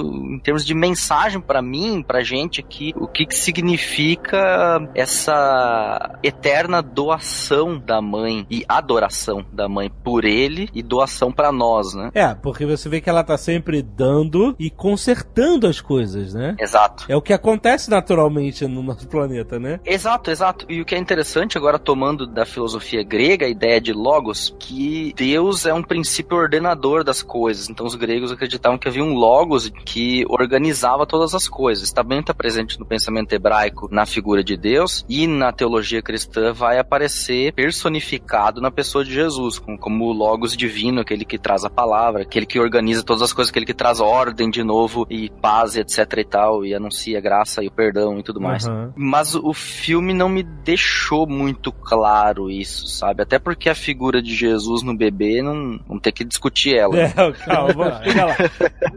Opa. Então tá toda aquela zona festa, boate, aquela. É o que representando a humanidade, né? É, né? nas Tá muito louco. perdida. Tá muito louco e, E aí e quebra dilúvio. a pia, que inunda tudo, e é, todo mundo vai embora, né? O dilúvio. É, eu só percebi na segunda vez essa. Que tinha. Que, depois que a gente conversou e sacou essa metáfora toda, eu não lembrava da casa inundada e do dilúvio, né? Interessante que todo mundo vai embora e volta a ficar só eles dois.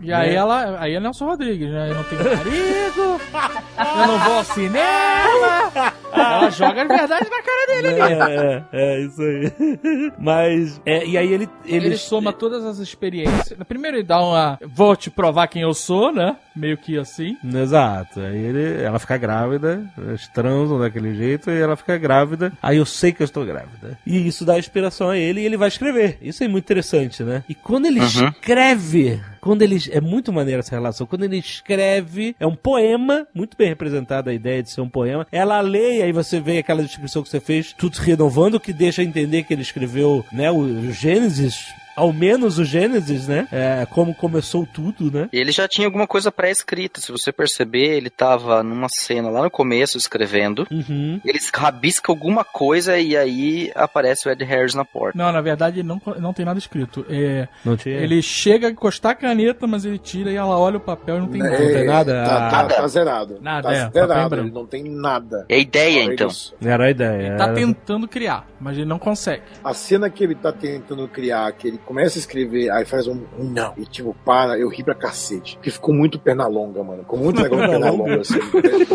É, um desenho animado meio, meio toscão, sabe? Tipo, o cara vai fazer, faz. aí só- ele só faltou ele a- a- amassar o papel e jogar no. É, em branco, não, o papel em branco, amassa e joga fora. Com um monte de papel já amassado do lado. assim. Ai. Ele não é sutil. O Aronofsky não quer ser sutil. Tem algumas coisas, né? Com o negócio da- dele afastar a peça e tal. É, é bem bem maneira essa sutileza. Algumas outras não, né? E aí fez a, recebe a ligação da editora dele. Que... Isso, essa parte é muito louca, né? Porque É. ela, ele dá pra ela ler. E ela é a primeira pessoa que lê. Uhum. Sim. E aí ela fica emocionada, e ele também tá emocionado, e aí toca o telefone e ele atende a editora falando que vai publicar o livro, né, e, E tal. que vai ser um sucesso. E é muito engraçado porque isso tá mostrando como o tempo passa de uma maneira diferente, né? Que ela É. pergunta assim, ela já leu? Ele fala, claro, porque pra ele não tem tempo, né? Exato. É, Pra uma ele percep- o passado, o presente e o futuro tá acontecendo ao mesmo tempo. Então, ao mesmo tempo que ela tá lendo pela primeira vez, a editora já tá publicando o livro. E lembre-se, essa percepção dela, ela não tem a, ela não vive o dia todo dia, ela vive eras. Sim. Né? Então tudo acontece muito rápido e tudo muito confuso na, na visão da mãe natureza, né? Da Terra e tal. E aí começam a chegar os fãs. Não, mas antes disso, tem uma frase muito divertida e importante que ela termina de ler e aí ele vai receber ligação e etc. E ela fala pra ele, né? Ele já tá mergulhado de novo na viagem do ego dele, do novo livro dele, da nova obra. E ela fala: Deixa eu limpar esse apocalipse aqui. É.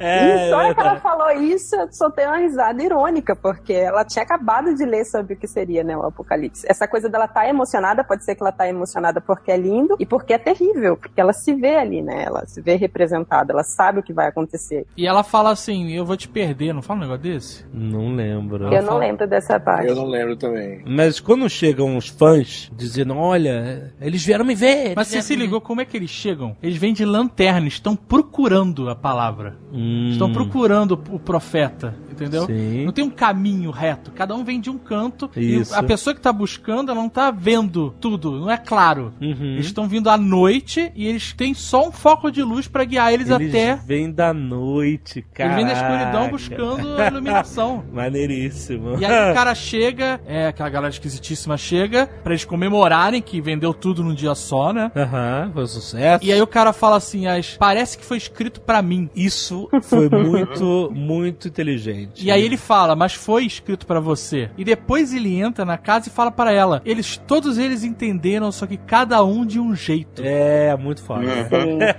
Isso é incrível. E, e o que eu achei de importante pra essa frase é porque quando o cara diz, olha, parece que as suas palavras, as palavras de Deus foram escritas para mim, e ele diz sim, elas foram, a pessoa está justificada para qualquer coisa, não é? Que vem a seguir, né? Que vem logo, logo a seguir. É. Se Deus diz que eu estou certo, quem vai dizer que eu não estou? Não é? E isso pode ser traduzido em coisa, seja boa ou ruim, seja a salvação ou a guerra, a morte, o assassinato de infiéis, etc. Foi escrito pra mim, então eu vou fazer o que Deus mandou. Caraca, cara, é, é isso que é o mundo.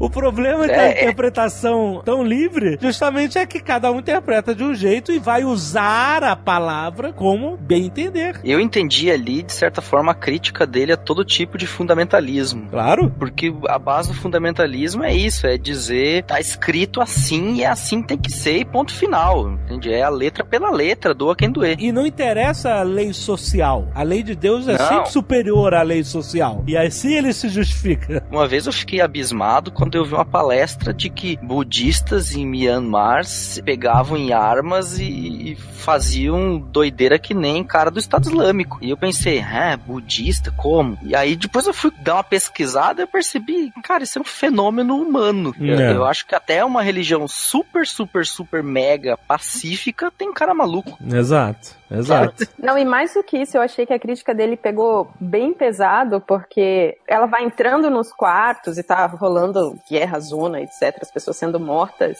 Uma das que mata e das que torturam é a publisher dele, né? A editora dele. É a Ou editora, seja, alguém cara. muito próxima a Deus faz um treco daquele e você fala, peraí, o que que tá acontecendo, sabe? Tem um sacerdote do mal lá também, né? Um priest maligno. né? Exato, mas é a publisher, sabe? A pessoa que ele autorizou a publicar, Isso, que ele exatamente. autorizou a mexer nos textos, que ele autorizou a traduzir, né? Um- Sabe- Uma editora. É, mas é tem, ela que faz isso. Tem os sacerdotes do Antigo Testamento, vários deles eram acusados. Você tem na história do cristianismo, os bispos, etc., um monte de gente que fez um monte de cagada. Você tem hoje um monte de gente que se diz o bambambam bam, bam da religião, etc e tal, e que tá aí matando torto direita e, e fazendo um monte de barbaridade. Então, eh, eu acho que ali, de novo, a crítica Filho dele bom. aqui dizer eu sou o cara da religião, vocês têm que me obedecer, se eu não me obedecer eu toco um bala em vocês, é uma crítica pra mim muito clara. No Nerdcast passado aí, alguns programas anteriores, quando a gente gravou sobre defensores da Jessica Jones, e falei que era bacana quando justamente se tira do contexto pra poder explicar e tal, né? Fantasia, ficção científica ou qualquer outra, quando tira do contexto é muito melhor porque você atinge todo mundo. Então acho que desse ponto começa uma situação que é bem por aí. Acho essa parte legal do filme, gostei. E assim, é bem claro essa, essa crítica. Agora me lembrou também muito a vida de Brian, que faz uma crítica muito parecida. Ah. Uma hora lá que o Brian perde o chinelo, né? E aí o cara fala: ah, não, mas os- os que carregam o chinelo são dignos do Salvador, não sei o quê. O chinelo é um símbolo, tudo. Ele também usa o símbolo que é uma- um dedo sujo de tinta e passa assim na cara da pessoa, né? E aí É. aquele é o símbolo do Salvador e tal. Então, tirando do contexto e bem o que critica aí essas religiões todas. É, se você notar que tem aquele cara que gruda nele desde o início ali na porta, que vira o sacerdote lá, E que ele vai evoluindo, né? vai. a aparência dele, né? Vai, vai. Ele vai E- ficando primeiro mais arrumado, depois ele fica careca no final, né? É, Já tá- é, ele, exatamente, é representado de várias formas. Tem uma hora que ele marca uma pessoa com. tá com o dedo sujo, Isso. né? Que, é, o, Isso, o. Javier Bardem marca, sem querer. Marca sem é querer. vida de Brian mesmo. É, e a pessoa, ah, ele me marcou, ele me marcou e tal, não sei o E quê. aí me marca também, e aí ele começa a marcar todo mundo. E aí no fim. E aí depois- daqui a pouco, assim, vira, vira uma câmera, tá o cara marcando as pessoas na escada. Exatamente. Em frente à porta do paraíso. Ele é que tá marcando as pessoas, passando adiante o ritual e tal, não sei o que, né? Passa a ser o representante de Deus. Que aquele ali. cara é a religi é, são as, as religiões, né? Aquele Sim, cara é- enquanto Sim, sim. ela é a mensageira, é a igreja, né? É exatamente o vida de Brian, porque o Brian ele perde a sandália sem querer. Isso. E aí o cara fala: não, quem anda pé só é digno do salvo. Não, algo do tipo, né? Exato. E foi o que aconteceu. Como é que a coisa vai se, né? Telefone sem fio. Exatamente. Bem, aquela zona toda, guerra, polícia, coquetel molotov, é soldado. Nessa hora é muito louco, assim, porque tá acontecendo um milhão de coisas. Aham. E como ele usa uma. Ele filma com uma lente muito fechada, você fica muito sem saber o que tá acontecendo. Você só vê o que tá imediatamente na sua frente. Uhum. E aí a câmera fica se mexendo, e aí tem uma hora que mostra um tipo um campo de concentração, mas presa. só com mulheres presas. Ah, não, peraí, era só E os mulher. caras passam pra cima dela, pegam ela, o cara chega a botar a mão assim no, no peito dela, e ele fala, veja, é, ele olha assim os dentes, né? Ele abre a boca, vê, ah, ela tá conta ele fala, ela tá contaminada. Ele fala- acho que ele fala assim, veja se é um anjo. E ele olha os dentes e, e fala, não, tá contaminada. Ele bota uma parada na boca dela, eu acho. É, ele mexe na boca, ele vai olhar, sabe? Caraca. Porque ela, mano. ela tava tentando soltar, as mulheres estão presas, né? Pode crer, que louco. E aí ele fala, procure os goias, que eu não sei o que é. Goia, Goia não é como o judeu chama o não judeu? Não sei. Goi é os, são os povos. Ah, bom, é muita coisa que acontece ao mesmo tempo, né? Ah, Nessa hora, além disso, tá acontecendo um milhão de coisas. Exato. assim. Você tem pessoas hispânicas falando, que você percebe que, naqueles conflitos, né? Uhum. Que estão Tem acontecendo. português, cara. Tem português até. Tem vários povos ali, é, tem uma luta universal, né, que tá acontecendo ali. Ali a Não, e pra humanidade. tornar a cena pior, ela tá em trabalho de parto, né? Ainda tem isso.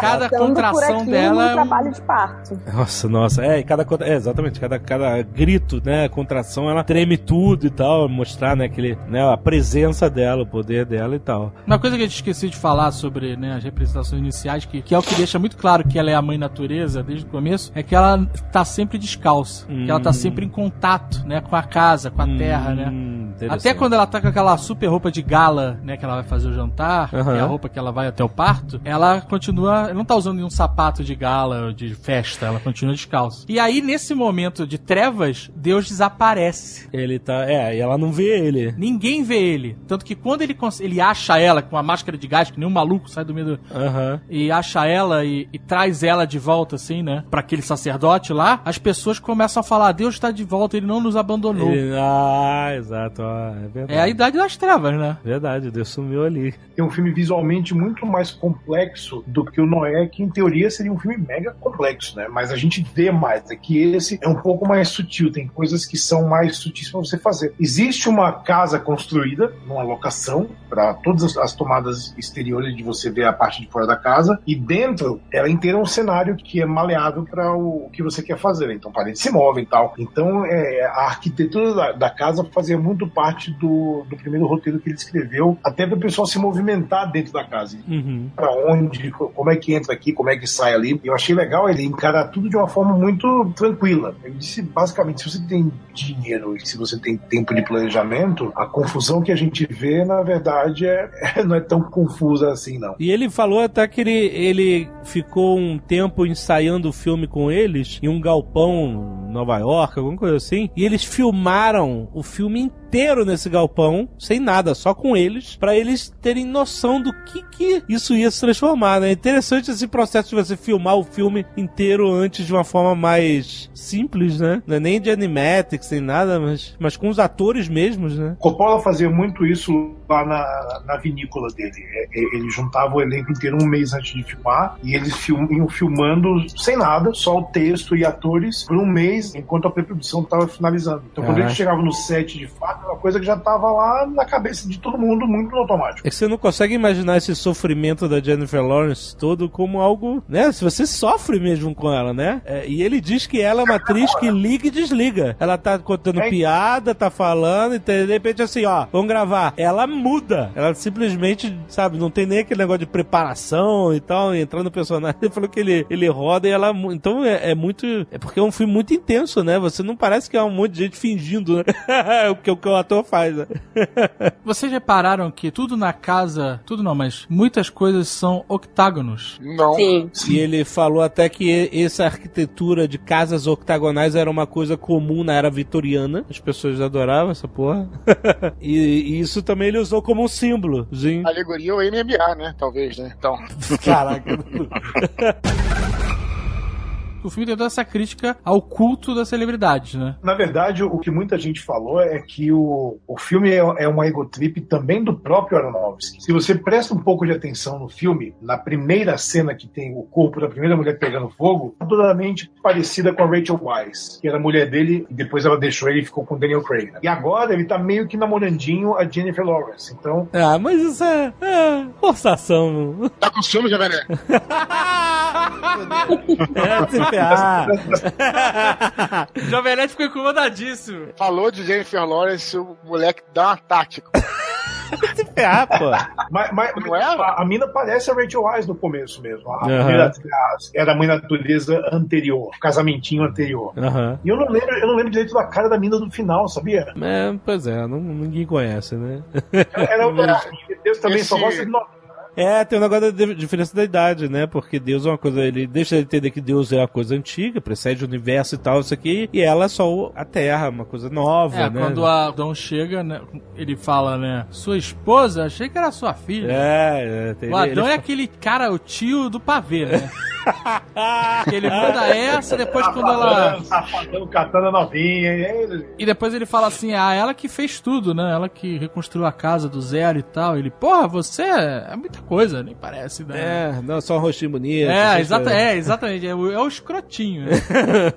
Mais um Essa para. parada do Mais um aí. Essa parada do culto às celebridades, o Roberto vai lembrar aí de um filme que tem muito a ver, até aconselho todos verem que tem a ver com isso. Tem até umas coisas que lembram esse filme nesse ponto do culto às celebridades, que é um filme do Woody Allen, chamado Memórias, em inglês Stardust Memories. Também na época, você vai lembrar, então certamente, que também foi acusado de ser um filme, uma egotrip do Woody Allen, mas hoje em dia a gente já sabe que isso aí era uma, uma zoeira do Allen, que tava sacaneando e tal, e tem cenas muito parecidas com isso, que ele é um diretor de cinema, que já fez filmes de comédia, agora quer fazer filmes mais dramáticos e tudo, e as pessoas ficam incentivando ele, ele a fazer a comédia e tudo mais, e tem cena justamente isso, que as pessoas chegam pra ele, assim, pedindo coisas pra ele, adorando ele, chega no hotel e abre a- a- o armário e tem uma mulher dentro. Ah, eu vim aqui pra transar com você e viajei tantos quilômetros e tal. Então, mas o que, que seu namorado sabe disso? Ah, meu namorado tá numa van lá embaixo, ele é, também é seu fã, eu adoraria que eu transasse com você. E ele fica sem saber o sentido da vida. É um outro filme excelente, tem muito a ver com uma crítica, é uma crítica mais engraçada, que é o que esse culto da celebridade, que eu achei bem interessante esse aspecto do, do filme, eu achei muito curioso mesmo. É que eu não era nascido na época, né? Então eu não lembro direito. Tem, tem outras paradas que acontecem durante toda essa fase de conflito, guerra e loucura, que é logo no começo, quando ele tá- eles montam a mesa, né, pra ele fazer os autógrafos e, e receber as pessoas, e aí ela pergunta onde é que tá o original, porque ela, ele, ela tá com uma moldura, né, ela tá com um frame, né, pra botar o original, né. Aham. E aí ele fala, ah, tá ali. E aí o, o religioso lá, o O sacerdote. sacerdote, tá com Cristo. papel e, e ela manda pegar, a editora. E eles começam a brigar. Ah, Os dois começam a brigar Sinistro, pra quem né? vai ficar com. É. E depois Original. aparecem eles fazendo tipo um ritual, assim, um, um- ritual religioso, que é. Eles estão com. Eles botaram isso dentro da moldura, o sacerdote, e eles estão dançando, assim, sabe? Fazendo um. Hey, hey, não, sei, Aham. não lembro como era exatamente, né? Um ritual. Mas já com o escrito na mão, né? Sim. Mas ele mostra a disputa pela palavra, né, do cara, né? Quem é que vai ser o representante, né? Que- Sim, sim. E é interessante que aí de novo é a questão de que a adoração de Deus vai se deslocar para uma adoração às palavras dele, né? Como se se ela, a palavra dele, adquirisse algum tipo de caráter mágico, assim, alguma coisa assim. É que primeiro é a adoração à palavra e depois é a adoração à interpretação da palavra. Sim, sim. E também os artefatos. Você não lembra do vaso? Ah, eu quero, eu preciso ter alguma coisa dele. Aí vai, quebra o vaso. Ela, viu o que você fez? Agora eu vou ter que pegar outra coisa. Ela, ela pega sai. um livro, depois pega o vaso, um maluco rouba o telefone, e aí tem uma hora que tem um cara arrancando o caixonete da porta, assim, né? Da parede, tá arrancando, Sim. destruindo a casa. Destruindo. E ela fala assim: o que, que você tá fazendo? E ele fala: a gente tem que deixar nossa marca. A gente tem que É. mostrar que estivemos aqui. Olha que Exato. loucura. Não, é tudo. E, e o cara que vai dormir lá antes disso, você, vai, você não vai deitar ele, não. Eu vou. Ele disse que a gente. isso- essa casa é, é de todos nós, que nós temos É que nossa. compartilhar. É, é muito louco, né? E cada um se apropria. Aí você vê a casa, aí você lembra do início, quando ela tava pintando a casa, com é, só ela e ele e tal. E ela falando, eu quero transformar isso aqui num paraíso. E quando vem a galera, a galera dizendo, não, isso aqui é nosso. Ela, não, mas é meu. Eu fiz isso. Por que vocês estão fazendo isso? Arrancando parede, pintando, É roubando as ninguém, coisas. usa- ninguém trata a casa com respeito, né? Todo mundo trata como se fosse nada. É, Sim. Uhum. Não é nem ah, como se fosse minha, porque se a casa fosse sua, você tomaria o mínimo cuidado. Exato. Mas não é Exato. nem isso, é como se fosse qualquer coisa. Um lugar que whatever, que não me importa. Porque ninguém daquele povo que representa a massa humana durante a história, ninguém tá preocupado com a casa. Estão preocupadas com si próprios. Exato. É, o que que, ele Foda-se. vai levar, o que, que, que- aonde ele vai deixar a marca dele. Exato. Foda-se o resto. Foda-se a casa. Ele falou comigo e eu sou importante. Nós somos importantes. Por- Por que, que a humanidade cresceu achando que a Terra era o centro do universo? E que todo o universo foi criado para o ser humano? O nível de autoimportância que nós nos damos e ignoramos toda a verdade universal que existe lá fora. Esse, cara, esse filme mostra tudo isso de forma, eh, às vezes sutil, às vezes escancarada.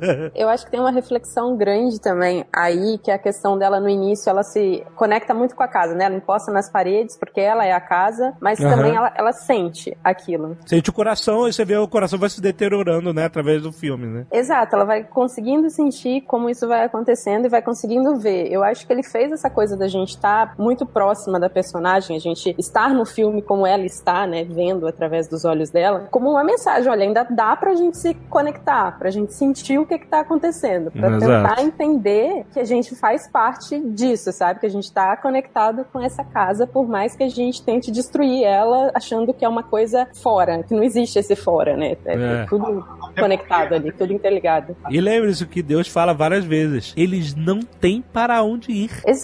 A gente não tem, fora. mais pra onde ir, cara. É só aqui. O Aronofsky ele deixa muito claro também que é um filme sobre otimismo. Esse filme tem uma mensagem otimista. No final das contas, ainda tem jeito essa porra. Ainda tem jeito de resolver. É só a gente tomar jeito. Ele diz que é um cautionary tale, né? Que é uma história de, de cautela e, tipo assim, meio que um espelho. Gente, olha aí, vamos, né? Vamos prestar É. atenção no que tá acontecendo. Tem uma outra coisa interessante em relação a- ao figurino dela, principalmente. Quando começa o filme, ela tá com um pijama, um camisola, não sei como chamar, que é um, um tecido bem fino e super confortável, né? Aham. É, e chega a ser até um pouco transparente. O que mostra que ela tá totalmente à vontade no ambiente dela. Exato. né? E com o passar da invasão do ambiente, ela passa cada vez a se cobrir mais e ficar, né? Acaba ficando desconfortável, né? Ela passa a usar sutiã. a- depois a Eva manda, pô, você podia se cobrir. Ela tava vestida normal, né? É, é. E Na ela- casa dela. Na casa dela, exatamente, mas ah, você tem que. E ela acaba cada vez usando mais roupas é, e ficando desconfortável no lugar que é dela, Que né? é dela, exatamente. O planeta está desconfortável com a presença das pessoas. Pois é.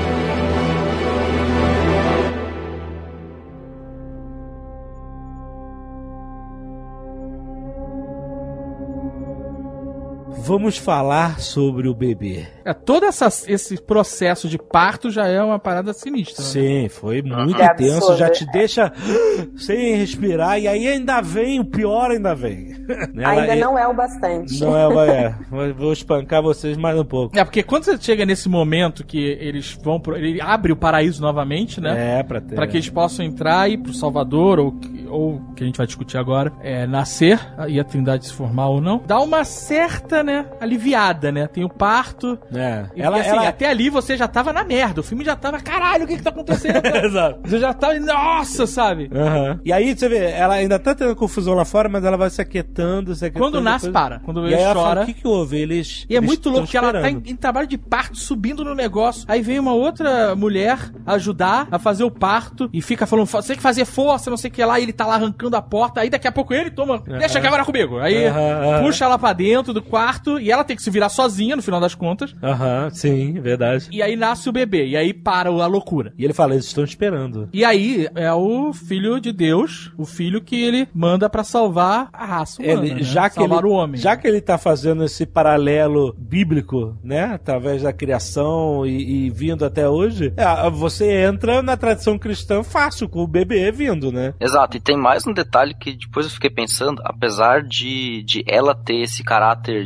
divino, assim, porque ela cria e organiza todas as coisas, e ela é a casa, se eu levar em conta que ela é a natureza criada e Deus é o incriado, então é, seria tranquilo fazer um paralelo com a ideia cristã de que Jesus é 100% divino e 100% humano, 100% terreno deste mundo. Gerado por Deus e pelo nosso mundo, é isso. Exato, exato. Pela natureza humana, né? Não por aqueles seres humanos lá, mas por esse mundo criado. Sim. Ele tenta fazer uma diferença aqui, aqui, claro, ele não tá muito preocupado com a ortodoxia dos credos cristãos, etc. Sim, ele é. dá a ideia dele, mas eu acho que a ideia dele tem um ponto bem interessante aí. Eu achei que. É porque eu já te- eu até vi gente falando assim, mas seria ela Maria? Não, mas eu acho que não, porque Não, não, não. Maria é o, é o veículo terreno que deu a luz, né? Mas, mas ela é o espírito da coisa, entendeu? Que se Deus é o pai, quem é a mãe, né? A mãe é o nosso mundo, né? Ele veio como um homem, como um ser encarnado. Então, ah, essa é a mãe,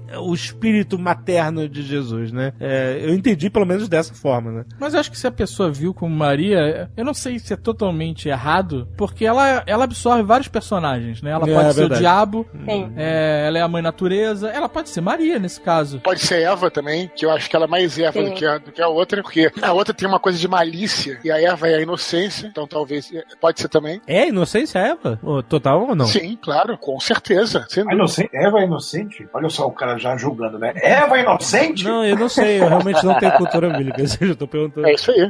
A ma maçã da árvore é um ato de curiosidade, assim, não é um ato Uhum. necessariamente como a Lilith faria no caso, né? Que é mais. É porque eu tinha a impressão que eu tinha ouvido falar que a Eva era maliciosa também. Mas eu não sei, eu tô perguntando. Muito pelo contrário, muito pelo contrário. É que aquela vizinha fofoqueira fica falando, né? é, sempre alguém bota a culpa no outro. Ah, essa Eva aí, não sei não. Nesse momento ela já não, não confia nele, né? Mas. Como confiar, né? Tipo, A confusão toda foi porque ele deixou. Foi ele que chamou aquelas pessoas pra lá, no final das contas. Sim. Quando as pessoas começaram a. Aquela, o que, que eles estão fazendo aqui? Eles vieram aqui por minha causa. Ele fala é, isso. É, Ele fala felizão assim. Exato. E ele já não é mais aquele deus de ira. Não é aquele deus que expulsou do paraíso, que, deu, que empurrou Caim, né? Deu porrada no Caim e tal. Não, ele é o cara que já tá mais nice. Sabe Sim, qual é? sim, e ele sim. fala, eles, ele- você vê a mudança física do Javier Barco, ele fala, ah, eles vieram aqui atrás de mim, por mim. E aí, cara, vai vindo gente e, e tá tendo uma loucura, o mundo tá uma loucura. E ele tá lá dando autógrafo, botando Ele gosta na cabeça culto. das pessoas. Ele não tá nem aí, tá tudo bem. Enquanto tiver É. gente adorando ele, É. tá tudo certo. Exato. Deus continua sendo um cuzão.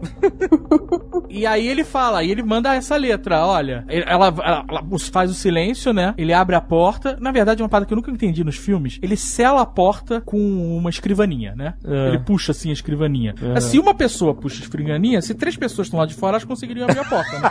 Assim, essa- em todos os filmes, não é desse não. É uma que- lógica que eu sempre nunca fez sentido pra mim. É, exato. Sabe? Tipo, se o super-homem puxasse uma escrivaninha, eu entendo, as outras pessoas não conseguiriam entrar, mas, né? Mas se uma pessoa puxou, como é que outras não vão? É, exato, Pô. né? Porque é só uma escrivaninha. Mas ok, né? não é o caso aqui. Mas é rapidinho, mas é rapidinho, mas eu só vou voltar à crítica que eu fiz no início, aquela minha opinião, que é aí que eu acho que o filme talvez perca um pouquinho da força num ponto que eu vou falar. Porque você já entendeu que é uma alegoria crua, entendeu? Se você tivesse coberto por uma capa de você, né, que mantesse ali o, o sentido e tal, talvez você se sentisse até um pouco mais dentro da história, um pouco mais angustiado. Porque depois que nasce o bebê e tudo mais e tal, sabe que vai dar uma merda, mas já entendeu que aquilo ali é uma coisa surrealista, uma coisa alegórica e metafórica. Então, mas eu curti ser dessa forma. Não, eu também curti. Sabe por que eu curti? Porque eu curto muito New Gaiman, sabe? Os deuses personificados, vivendo. Tá? Então, assim, pra mim isso era. Quando eu percebi que era uma história de deuses e criação e toda metafórica, eu, eu curti a representação de cada coisa, mesmo sendo cru. É meio e fosse- americanos, né? Meio deus americano, exatamente. Então eu- é, É, é familiar. familiar, exato, exatamente. E aí ele vai lá fora, e aí ela aqui que tá colando, e ele, não, eles estão de boa lá, é... eu quero ver o bebê aí. Deram uns presentes. Uma- né? umas frutinhas aqui, que na verdade são suas. é, exato, é, é tudo seu Como mesmo. tudo nessa casa. É, mas eles estão de boa lá, só que dar um- visitar o bebê aí. Ele vai falar até rápido. né? Ela, oi, era um bebê. Deixa eu ver, bebê. Cadê, bebê? E ela, aí, aí você fala, vai, agora, meu amigo, agora é merda. Fudeu, exato. E aí ela não. E aí é muito sinistro como ele mostra isso, né? Porque cada piscada, você não sabe quanto tempo passa, né? Ela dá uma piscadinha, acorda e o bebê tá lá ainda. De, de novo. e ele olhando pra ela em silêncio. É, Porque ele é meu filho, né? É, um, é um Deus paciente, né? É, ele espera. né? E, e aí pode ter passado ali eras, né? A gente não sabe. E aí ela dá uma piscada um pouco mais pesada e quando ela abre o olho já não tá mais. O maluco já tá lá fora, a galera já tá gritando. Desespero, que desespero. essa E aí quando ela vira ele, ele já não tá mais com o bebê. É um caralho. velho. Aí, É, é. aí essa hora que ele vai sair do cinema. Aí essa hora que Nossa, quem- muito- tem gente que não muito aguenta. pesado, e eu muito. consigo entender quem não aguenta. Também, É muito também. Nem todo mundo tá afim de ver isso, né? As pessoas não saem de casa pra ver isso. Eu entendo as pessoas saírem do cinema. É muito agressivo, né? A morte do bebê, que se segue eh, depois. E ele tá né? de boa. Ele tá de boaça. Sim. Deus, ele entregou o filho pro, pra, Ah. pra galera. Pro povo, é, pra humanidade. Mas aí, quando o bebê morre, quando- antes de morrer, né? Quando o bebê tá sendo levado pra longe e ela tá correndo atrás, você vê que ele, assim, na cara dele muda a expressão do tipo, fiz merda. Aham. Sabe? Essa galera não tem muito jeito. Aham. E o bebê morre, e aí. É, mas interessante que antes da galera matar, antes da galera matar, a galera torcida de futebol. É, Não, roubam a roupa do bebê, cara. Tiram É, a, a tipo, manta. aquela ele maluca. fica então. pelado, começa a mijar pra cima, uma loucura. É, é sinistro. Eu fico pensando naquela história da paixão lá, que quando Jesus chega em Jerusalém, a galera, é, é o Salvador, é o cara, não sei o que lá, e três, uns cinco, três ou cinco dias depois tá morto, né? Tá todo mundo. É, é. Crucifica, mata e tal. Esse é o ser humano, né, cara? E aí, como se não bastasse matar o bebê, quando ela chega lá, tá lá o maluco do sacerdote, É ele de novo, exato. já na versão pós-apocalipse, bizarra, Mad Max. Epic Level, tá no Epic Level já. e ele tá repetindo aquelas palavras que Deus Javier Baden falou pro Adão quando o filho do Adão morre. Ah, é? É. O que que ele É, fala? né, mesmas, são as mesmas palavras, Mesmo né? poema. Nossa, não percebi isso. Caraca. Que escutem, escutem, né, o grito da humanidade. Essa é a voz da vida Isso. e tal. Bom, e aí tem a cena E aí ela sacou que a criança tá morta mesmo, e aí quando ela tira o cara da frente, caralho, essa parte, meu irmão. Essa- eu não essa- sei como eu fiquei no cinema, porque é a primeira pariu. vez é um... Porra, é essa? Nossa, Sabe? cara, é muito chocante. Tava o bebê estraçalhado, as pessoas comendo. Uma santa ceia carne. desgraçada. Exato. É interessante porque na, no Império Romano eles diziam que os cristãos eram canibais, né? Eu não sei se ele tentou pegar essa antiga crítica e transportar ela de novo pra cá e, e- e eu não sei exatamente o que, que ele quis trazer, talvez uma crítica mais direta na cara e dizer "Pô, os rituais de vocês não me trazem nada. Então, eu achei meio isso, porque você não vê as pessoas. Porque assim, tem uma Então, é tradição. uma espécie de comunhão. assim, Exato, eu vi como uma comunhão. na- na- As pessoas tentando entrar em comunhão com o Jesus, né? Mas a partir do Uhum. sacrifício dele. Exato. Essa que é a parada. Sim. Não ah, por Sim, conta isso. própria, né? Você tem que- É. de- depende do sacrifício dos outros, não é por vontade própria, entendeu? Exato. O cara, Uhum. é, Jesus foi morto na cruz, escorraçado via cruz, não sei o que lá. E aí as pessoas, não satisfeitas com isso, estão comendo o corpo dele. Uhum, Pra tentar Se algo, iluminar de alguma, de alguma forma. forma, né? uhum. Isso, literalmente, era algo que acontecia em muitas sociedades Indígenas. tribais, né? Sim, sim. Indígenas, de, de comer pra- um pedaço do inimigo para que o espírito dele, a força dele, a, a tenacidade dele se incorpore a você. Os Maori mesmo. Os Maori faziam. É, os europeus chegaram lá, acharam os Maori um monte de canibais, mas era, era, era basicamente isso que eles faziam. Eles comiam os olhos, a língua, etc., o coração dos inimigos para tentar se unir. É uma é, o espécie de, inimigo de comunhão carnal que na, na É que não era qualquer inimigo, não era ah, agora ganha uma guerra, tem um banquete aí, não era isso, né? Não, eram os caras sinistros. Era o cara, o guerreiro fodão, que ele Exato. queria o poder do cara, né? Essa representação. E eu né? acho que isso deve estar ligado a muito. Então é, eu quero me aproximar de Deus, porque ele é a minha salvação deste mundo de merda. Aham. Talvez se eu me alimentar do espírito dele, da carne dele, eu consiga e do sangue, né? ter- ser parte dele. Já que roubar as coisas dele e não funcionou. Nada disso Né? adianta. É, e, e- e lembre-se, é, Jesus passa a ser a primeira, pelo menos da tradição religiosa mais difundida na Terra, a primeira ideia de um Deus, um ser divino igual aos homens. Eles não estão mais lá em cima, no Olimpo, no éter. Ele veio aqui e foi um de nós. Então vamos ser ele também. Eles deixam de ser DC e vencer da Marvel, é isso?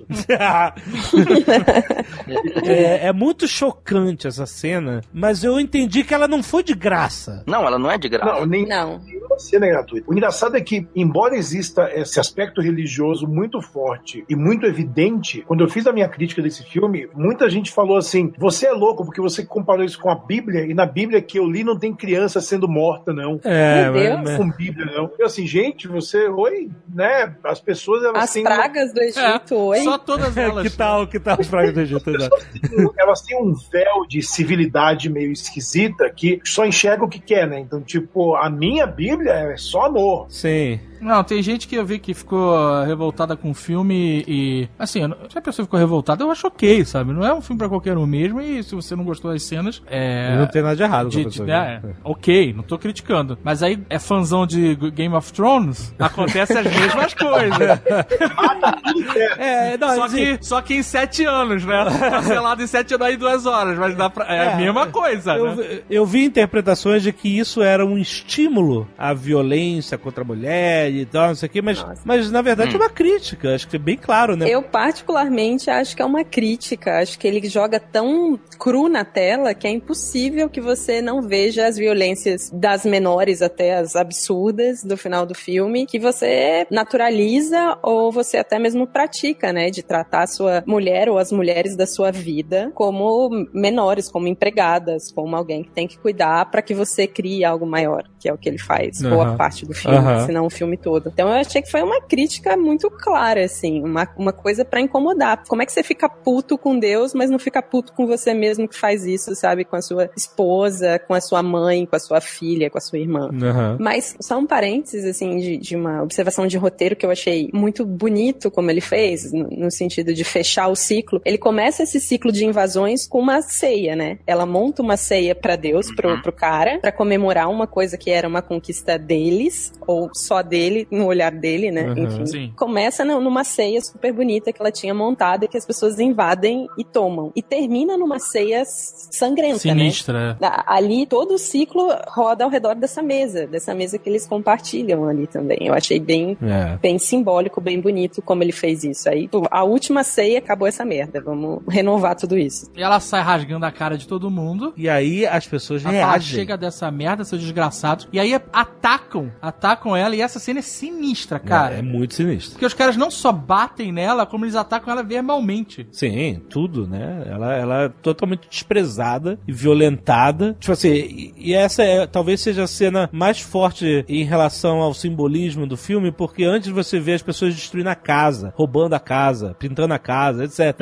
Agora, o ataque é direto ao espírito da coisa. Eu acho, na verdade, que a cena do ataque a ela é mais forte do que a cena do bebê até. Sim, é, pode ser, sim. Porque o bebê, quando, como eles, quando desmembram o bebê, é meio que um bonequinho ali, né? Que tá ali, né? E, e ela já. Exatamente. já não é já real. viu, Com ela é É. É, eu não sei, porque depende da relação que você tem com bebês, né? Talvez pra mulheres que parem e tal, elas têm. Eu, eu entendo o que você tá falando, mas cada pessoa tem uma relação diferente. Então talvez seja mais terrível, eu não sei. Thalita, como é que você viu esse, esse ataque, a reação da humanidade direta a ela? Eu acho que foi a coisa. A gente. Eu, eu senti mais ela que o bebê, possivelmente porque eu não sou mãe, mas enfim, não é, não é esse o ponto, mas porque a gente tá o filme inteiro com ela. Sim, sim. Então o ataque a ela é um ataque a nós também a- ali, né? Uhum. A gente vê a violência muito, muito mais de perto e, e é terrível, só que nessa parte, aí vem essa coisa dela ser muitas, poder ser muitas coisas, muitas personagens, eu achei que ela tomou o lugar de Jesus, sabe? Do que seria Jesus. E a sequência da cena me faz Hum. acreditar mais nisso, porque ela desce ao inferno, ou desce aonde ficam os mortos, Uhum. e ela entrega, ela, ela faz essa coisa de entregar a vida dela pra- pra Deus, que é uma cena que tem na, na Bíblia de Jesus fazendo, né? Pai, nas tuas mãos eu entrego o meu espírito. Hum. E é exatamente o que ela faz. Então, como a Trindade são os três em um, ali eu falei, opa, peraí, acho que ela agora tá representando outra coisa, sabe? Uhum. Acho que eles estão consumindo, eles estão batendo no- na criança, na criança, no caso, no Jesus, que ela representa, sabe? Na salvação que ela representa. Enquanto isso, Deus tá loucaço,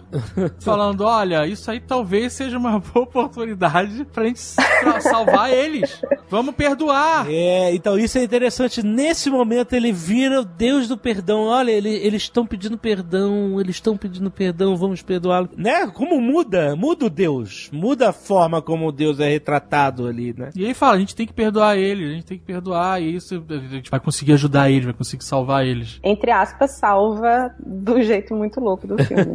Por isso que eu falei que eu achava que eu, eu esperava algum tipo de. Eu usei uma palavra grega, apocatastas espanton, que é- seria salvação universal. Porque eu fiquei pensando, bom, já que tem várias metáforas religiosas, eu esperei um fim um pouco mais colorido, né? Aham. Mas veio uma espécie de salvação de forma contrária, né? E lógico, o, o Apocalipse, o livro de Apocalipse, ele fala de um duplo desfecho, né? Tipo, alguns serão salvos e outros serão condenados. Mas o fogo, ele passa vários livros do Novo Testamento. A ideia de que as chamas consumirão todas as coisas, né? É, antes do fogo tem o terremoto, né? Que ela dá um. Que ela, É. como natureza, né? Tem, mas eu digo assim, o f- no final, tudo acaba num. ma- ah, tudo é jogado num mar de fogo. sim, sim. Mas mesmo antes do Apocalipse, não tem aquela coisa quando Jesus morre e tem um terremoto no, Tem. na colina? Tem, Tem, tem, tem, essas, tem, tem. tem todas essas paradas aí. Tem todas as paradas, claro. E claro, tem os sinais do fim, que eh, antecederão a terremotos e catástrofes naturais, etc e tal.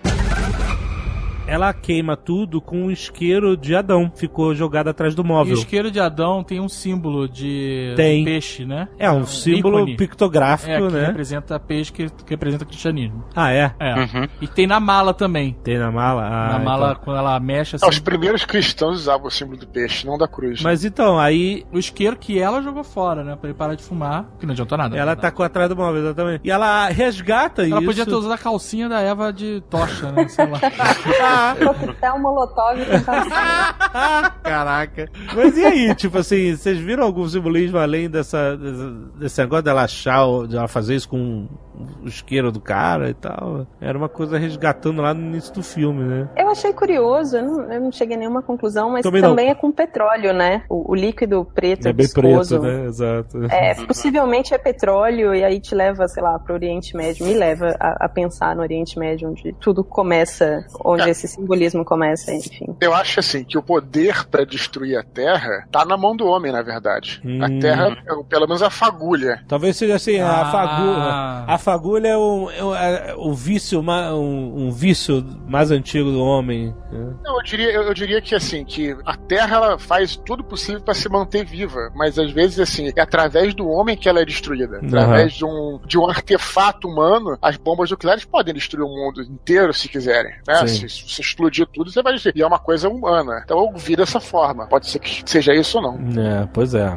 Uma coisa, a gente, voltando só um pouquinho na questão deles atacarem ela só no momento ali que ela fica de saco cheio, etc. É uma crítica à coisa da mãe, enquanto ela estava grávida, enquanto ela era mãe, era coisa santa, é uma coisa intocável, respeitável e etc. Quando ela deixa de ser isso, quando ela se torna só uma mulher e tenta ter voz e tenta se colocar, a sociedade toda parte para cima dela. Então eu achei isso como mulher, eu vi como uma crítica também Uhum. a essa idealização da mãe e também essa coisa da censura da mulher. Quando a mulher tenta reagir, a sociedade vem com tudo pra cima dela, É verdade. na porrada, de várias formas. Então eu achei bem simbólico isso, achei uma crítica, não achei uma, uma forma de incentivar, muito pelo contrário, eu achei uma forma de falar, olha, olha o que vocês fazem com a gente, sabe? E isso é bem real e bem atual. Aí ela desce correndo lá pra baixo, a galera sai correndo atrás, né? E o, o Deus fala assim: Não, não, calma aí, parando pra pensar. Você é Deus, Javier Bardem.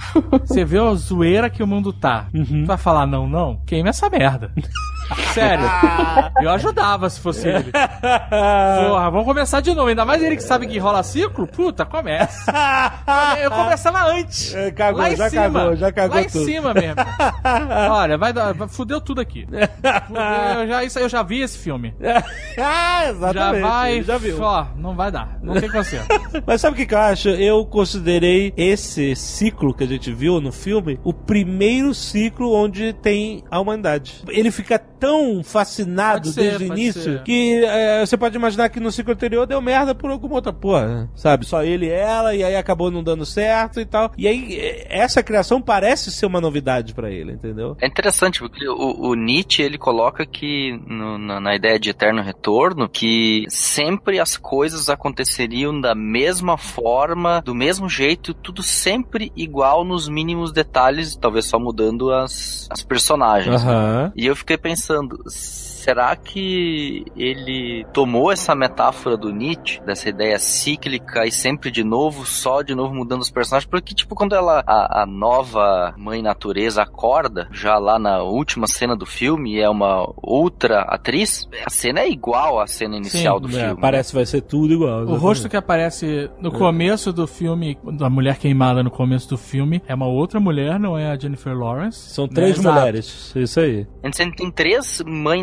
naturezas aí, né? E parece-me que essa ideia do eterno retorno, né? Que tudo vai acontecer de novo do mesmo jeito. Quando explode tudo e, e ela tá no colo dele já queimada e tal, ela pergunta assim, né? Ela fala assim, caralho, que rolê foi esse, né? O que que tá, o que que tá acontecendo, né? E aí ela pergunta, quem é você? E ele fala, eu sou o que sou. Que é uma frase que Deus disse a Moisés, né? No, no- E aí ele fala, você é a casa. é, seu lar, né? Home, né? E aí ele fala assim, eu tenho que criar. Esse, esse é meu lance. Aham. Então, eu entendo o que tá falando, mas será que criar por criar repetidamente faz sentido? Que não existe busca por evolução? Será que ele não tá tentando criar e mudar alguma coisa? Porque a mulher é diferente, ou, é, as personagens, né? As Uhum. mães são diferentes a cada ciclo, mas a pedra também muda. A pedra que quebrou antes e a pedra que aparece no final são diferentes o formato. Sim. Tanto pode ser isso de aperfeiçoar, como pode ser tipo, eu gosto dessa adoração, eu gosto desse período. Se ele acaba, começa, tem começo, meio e fim, eu faço tudo de novo porque eu gosto disso. Eu- Não, o que ele gosta é, é- no filme é marcado porque ela fala assim, e essa frase é uma das frases mais fodas do filme, ela fala. Ele fala, eu te amo, né? É, aí fa- ela fala, você não me ama, você ama o amor que eu sinto por você. É, e isso é muito, muito foda, porque é muito sinistro, cara. Exato. Né? A figura de Deus, ele é uma imagem de Deus do processo, porque ele tem onisciência, mas ele me parece que ele deixa a onisciência dele um pouco de lado pra deixar a galera fazer um pouco o que quer, dar a corda pra galera. E deixa a coisa acontecendo, a coisa rolando, enquanto ele vai só observando e curtindo o processo. E à medida ele sabe o que vai acontecer, mas ele deixa o processo rolar, saca? É. E à medida ele só vai interferindo e tomando decisões à medida que o processo ele só vai reagindo àquilo que a coisa vai acontecendo. Então pode ser que a história, da forma como retratado no filme, não se repita, e aí ele quebra um pouco dessa ideia fatalista, nihilista do Nietzsche, pra só dizer, ok, eu gosto de ser adorado, então a gente vai sempre de novo repetir essa mesma ideia de ser adorado. É meio complicado porque se você analisar o personagem dele, ele não toma nenhuma atitude pra mudar o rumo das coisas como elas estão acontecendo. Nunca, ele nunca. Não, não, nu- nunca toma atitude. Eu digo, é, é, ele só faz pequenas interferências. Tipo, no caso do Caim, ele vai lá e fala uma coisa. No caso da mãe natureza, que ela chama ele lá e diz, pô, tu não trepa comigo, então ele vai lá e faz uma coisa. Tem, a- ele sabe o que vai acontecer, mas ele não usa esse, esse conhecimento pra modificar alguma coisa. Então, mas eu disse isso, na verdade, é, me contradizendo já, porque talvez ele não esteja buscando mudança, já que ele não interfere, já que ele não faz nada para as coisas acontecerem diferente. Por isso que eu acho que não é o que ele busca. Evoluir não é, não é a parada dele ali. É ser adorado. É isso, é ter o espelho lá. Eu sou bom nisso aqui, gente. Eu vou fazer de novo. Porque se você analisar o começo do filme, e se você pensar que nesse começo, na verdade, é só mais um, um momento do ciclo, e tá boring, a mulher se esforçando, a mãe natureza mandando lá, fazendo comida, arrumando a casa, procurando ele, que o cara sumiu. E aí tá, ah, tá bom. Ele agradece pela comida no começo, né? E ela, não, eu, eu fiz. é, Ele fala, obrigado, você fez por mim e tal. Ele, ela fala assim, não, você tá trabalhando tanto aí. E ele, ah, tá, sei, sabe? e eles vivem uma relação muito impessoal. Ele tá lá olhando pro papel, ela lá, perna longa, e ela tá sentada na expectativa que ele vá conseguir fazer alguma coisa, mas eles mal conversam, mal interagem. E aí quando chega o Adão, Ed Harris, ele fica animadaço. Sim, exatamente. E aí ele, ah, eu vou tomar, eu vou aqui sentar, pega um café lá, a mulher derruba, ela tem um mal súbito, daqueles mal súbitos que ela tem lá, quebra um- uma louça, e ele nem vai ver qual é. É só perguntar. E aí? Essa zona aí, só faltou falar isso, né? Porra. E aí quando ela volta com um café, eles estão lá já, bicho da cara, Aham. né? Então, a- talvez a, a vibe dele seja sempre essa, sempre fazer esse ciclo de adoração, sabe? Uhum. Talvez o objetivo seja que alguma coisa mude no homem, na criação e não nele, Hum. pra que esse ciclo dure mais. É, interessante. Olha só, sobre esse final, a gente seguiu muito aqui com a mitologia hebraico-cristã, com a tradição cristã e tudo mais, mas o ciclo em si, ele é próprio de outras religiões, como o hinduísmo, por exemplo, né? E o budismo é que para esse ciclo. Mas no hinduísmo, por exemplo, em muitas religiões, religiões pagãs e tudo, é bem comum. O nórdico, o mais comum de todos, né? É você ter um ciclo, né? O, pô, o hinduísmo tem lá os três deuses, né? O Brahma, Shiva e Vishnu. Um destrói o mundo para depois reconstruir e o outro mantém. Então isso aí é, é, é muito mais comum do que a reli- as religiões ocidentais isso acontecer. Eu não sei se houve uma quebra aí, isso me lembrou muito engraçado. A gente tem muita coisa que lembrou do cristianismo, do... mas isso me lembrou muito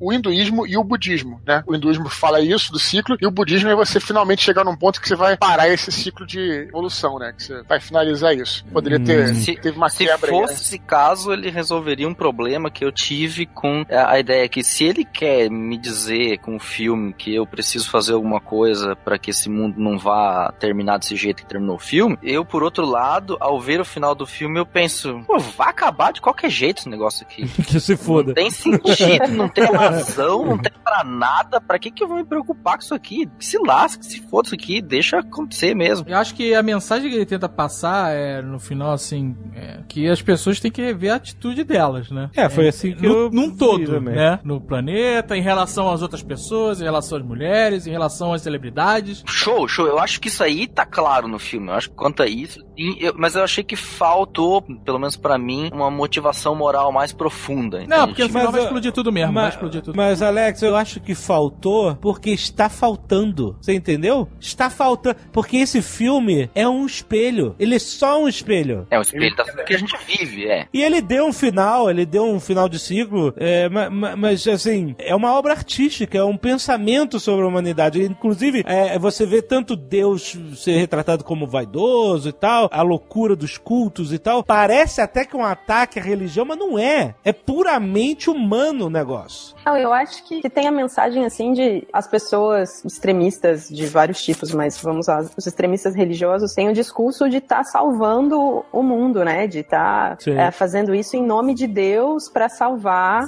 enfim, o reino dos infiéis. Sim. Sejam os infiéis quem forem, né? De acordo com a interpretação de cada um. Eu acho que o filme mostra que, cara, não, você não vai fazer isso para salvar o mundo dos infiéis. Você vai fazer isso para salvar sua própria pele. É. Senão essa merda vai explodir e vai explodir com você dentro, porque não tem um fora. Exatamente. Acho que veio essa mensagem também de para, para de tentar justificar na base do sagrado, porque o sagrado, seja lá como for, vai continuar. O que vai terminar, o que pode terminar de uma forma trágica ou não, é você. É isso aí. Então, é, é melhor você se re- reconectar com essa casa aqui, que é o que você tem de mais sagrado, mais próximo. E já dizia o George Carlin, né? The planet's fine, né?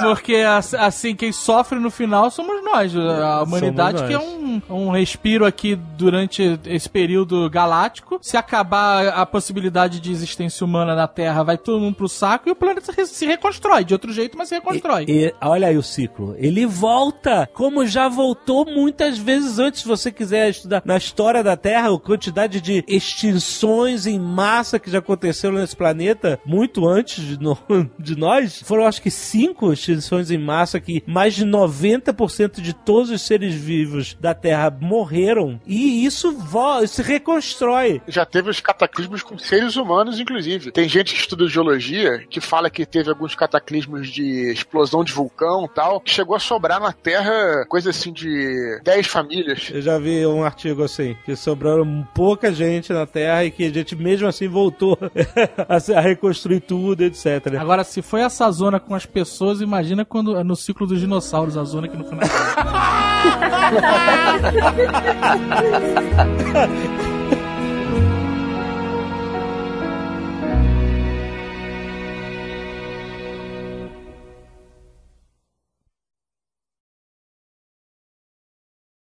Não, só pra avisar que quando a gente desligar aqui, vai todo mundo lembrar de um milhão de coisas que queria Isso. ter falado e não falou. eu já tô agoniado pra isso, mas ainda não sei o que é. Assim que eu desligar, eu tenho certeza que é. Este Nerdcast foi editado por Radiofobia, podcast e multimídia.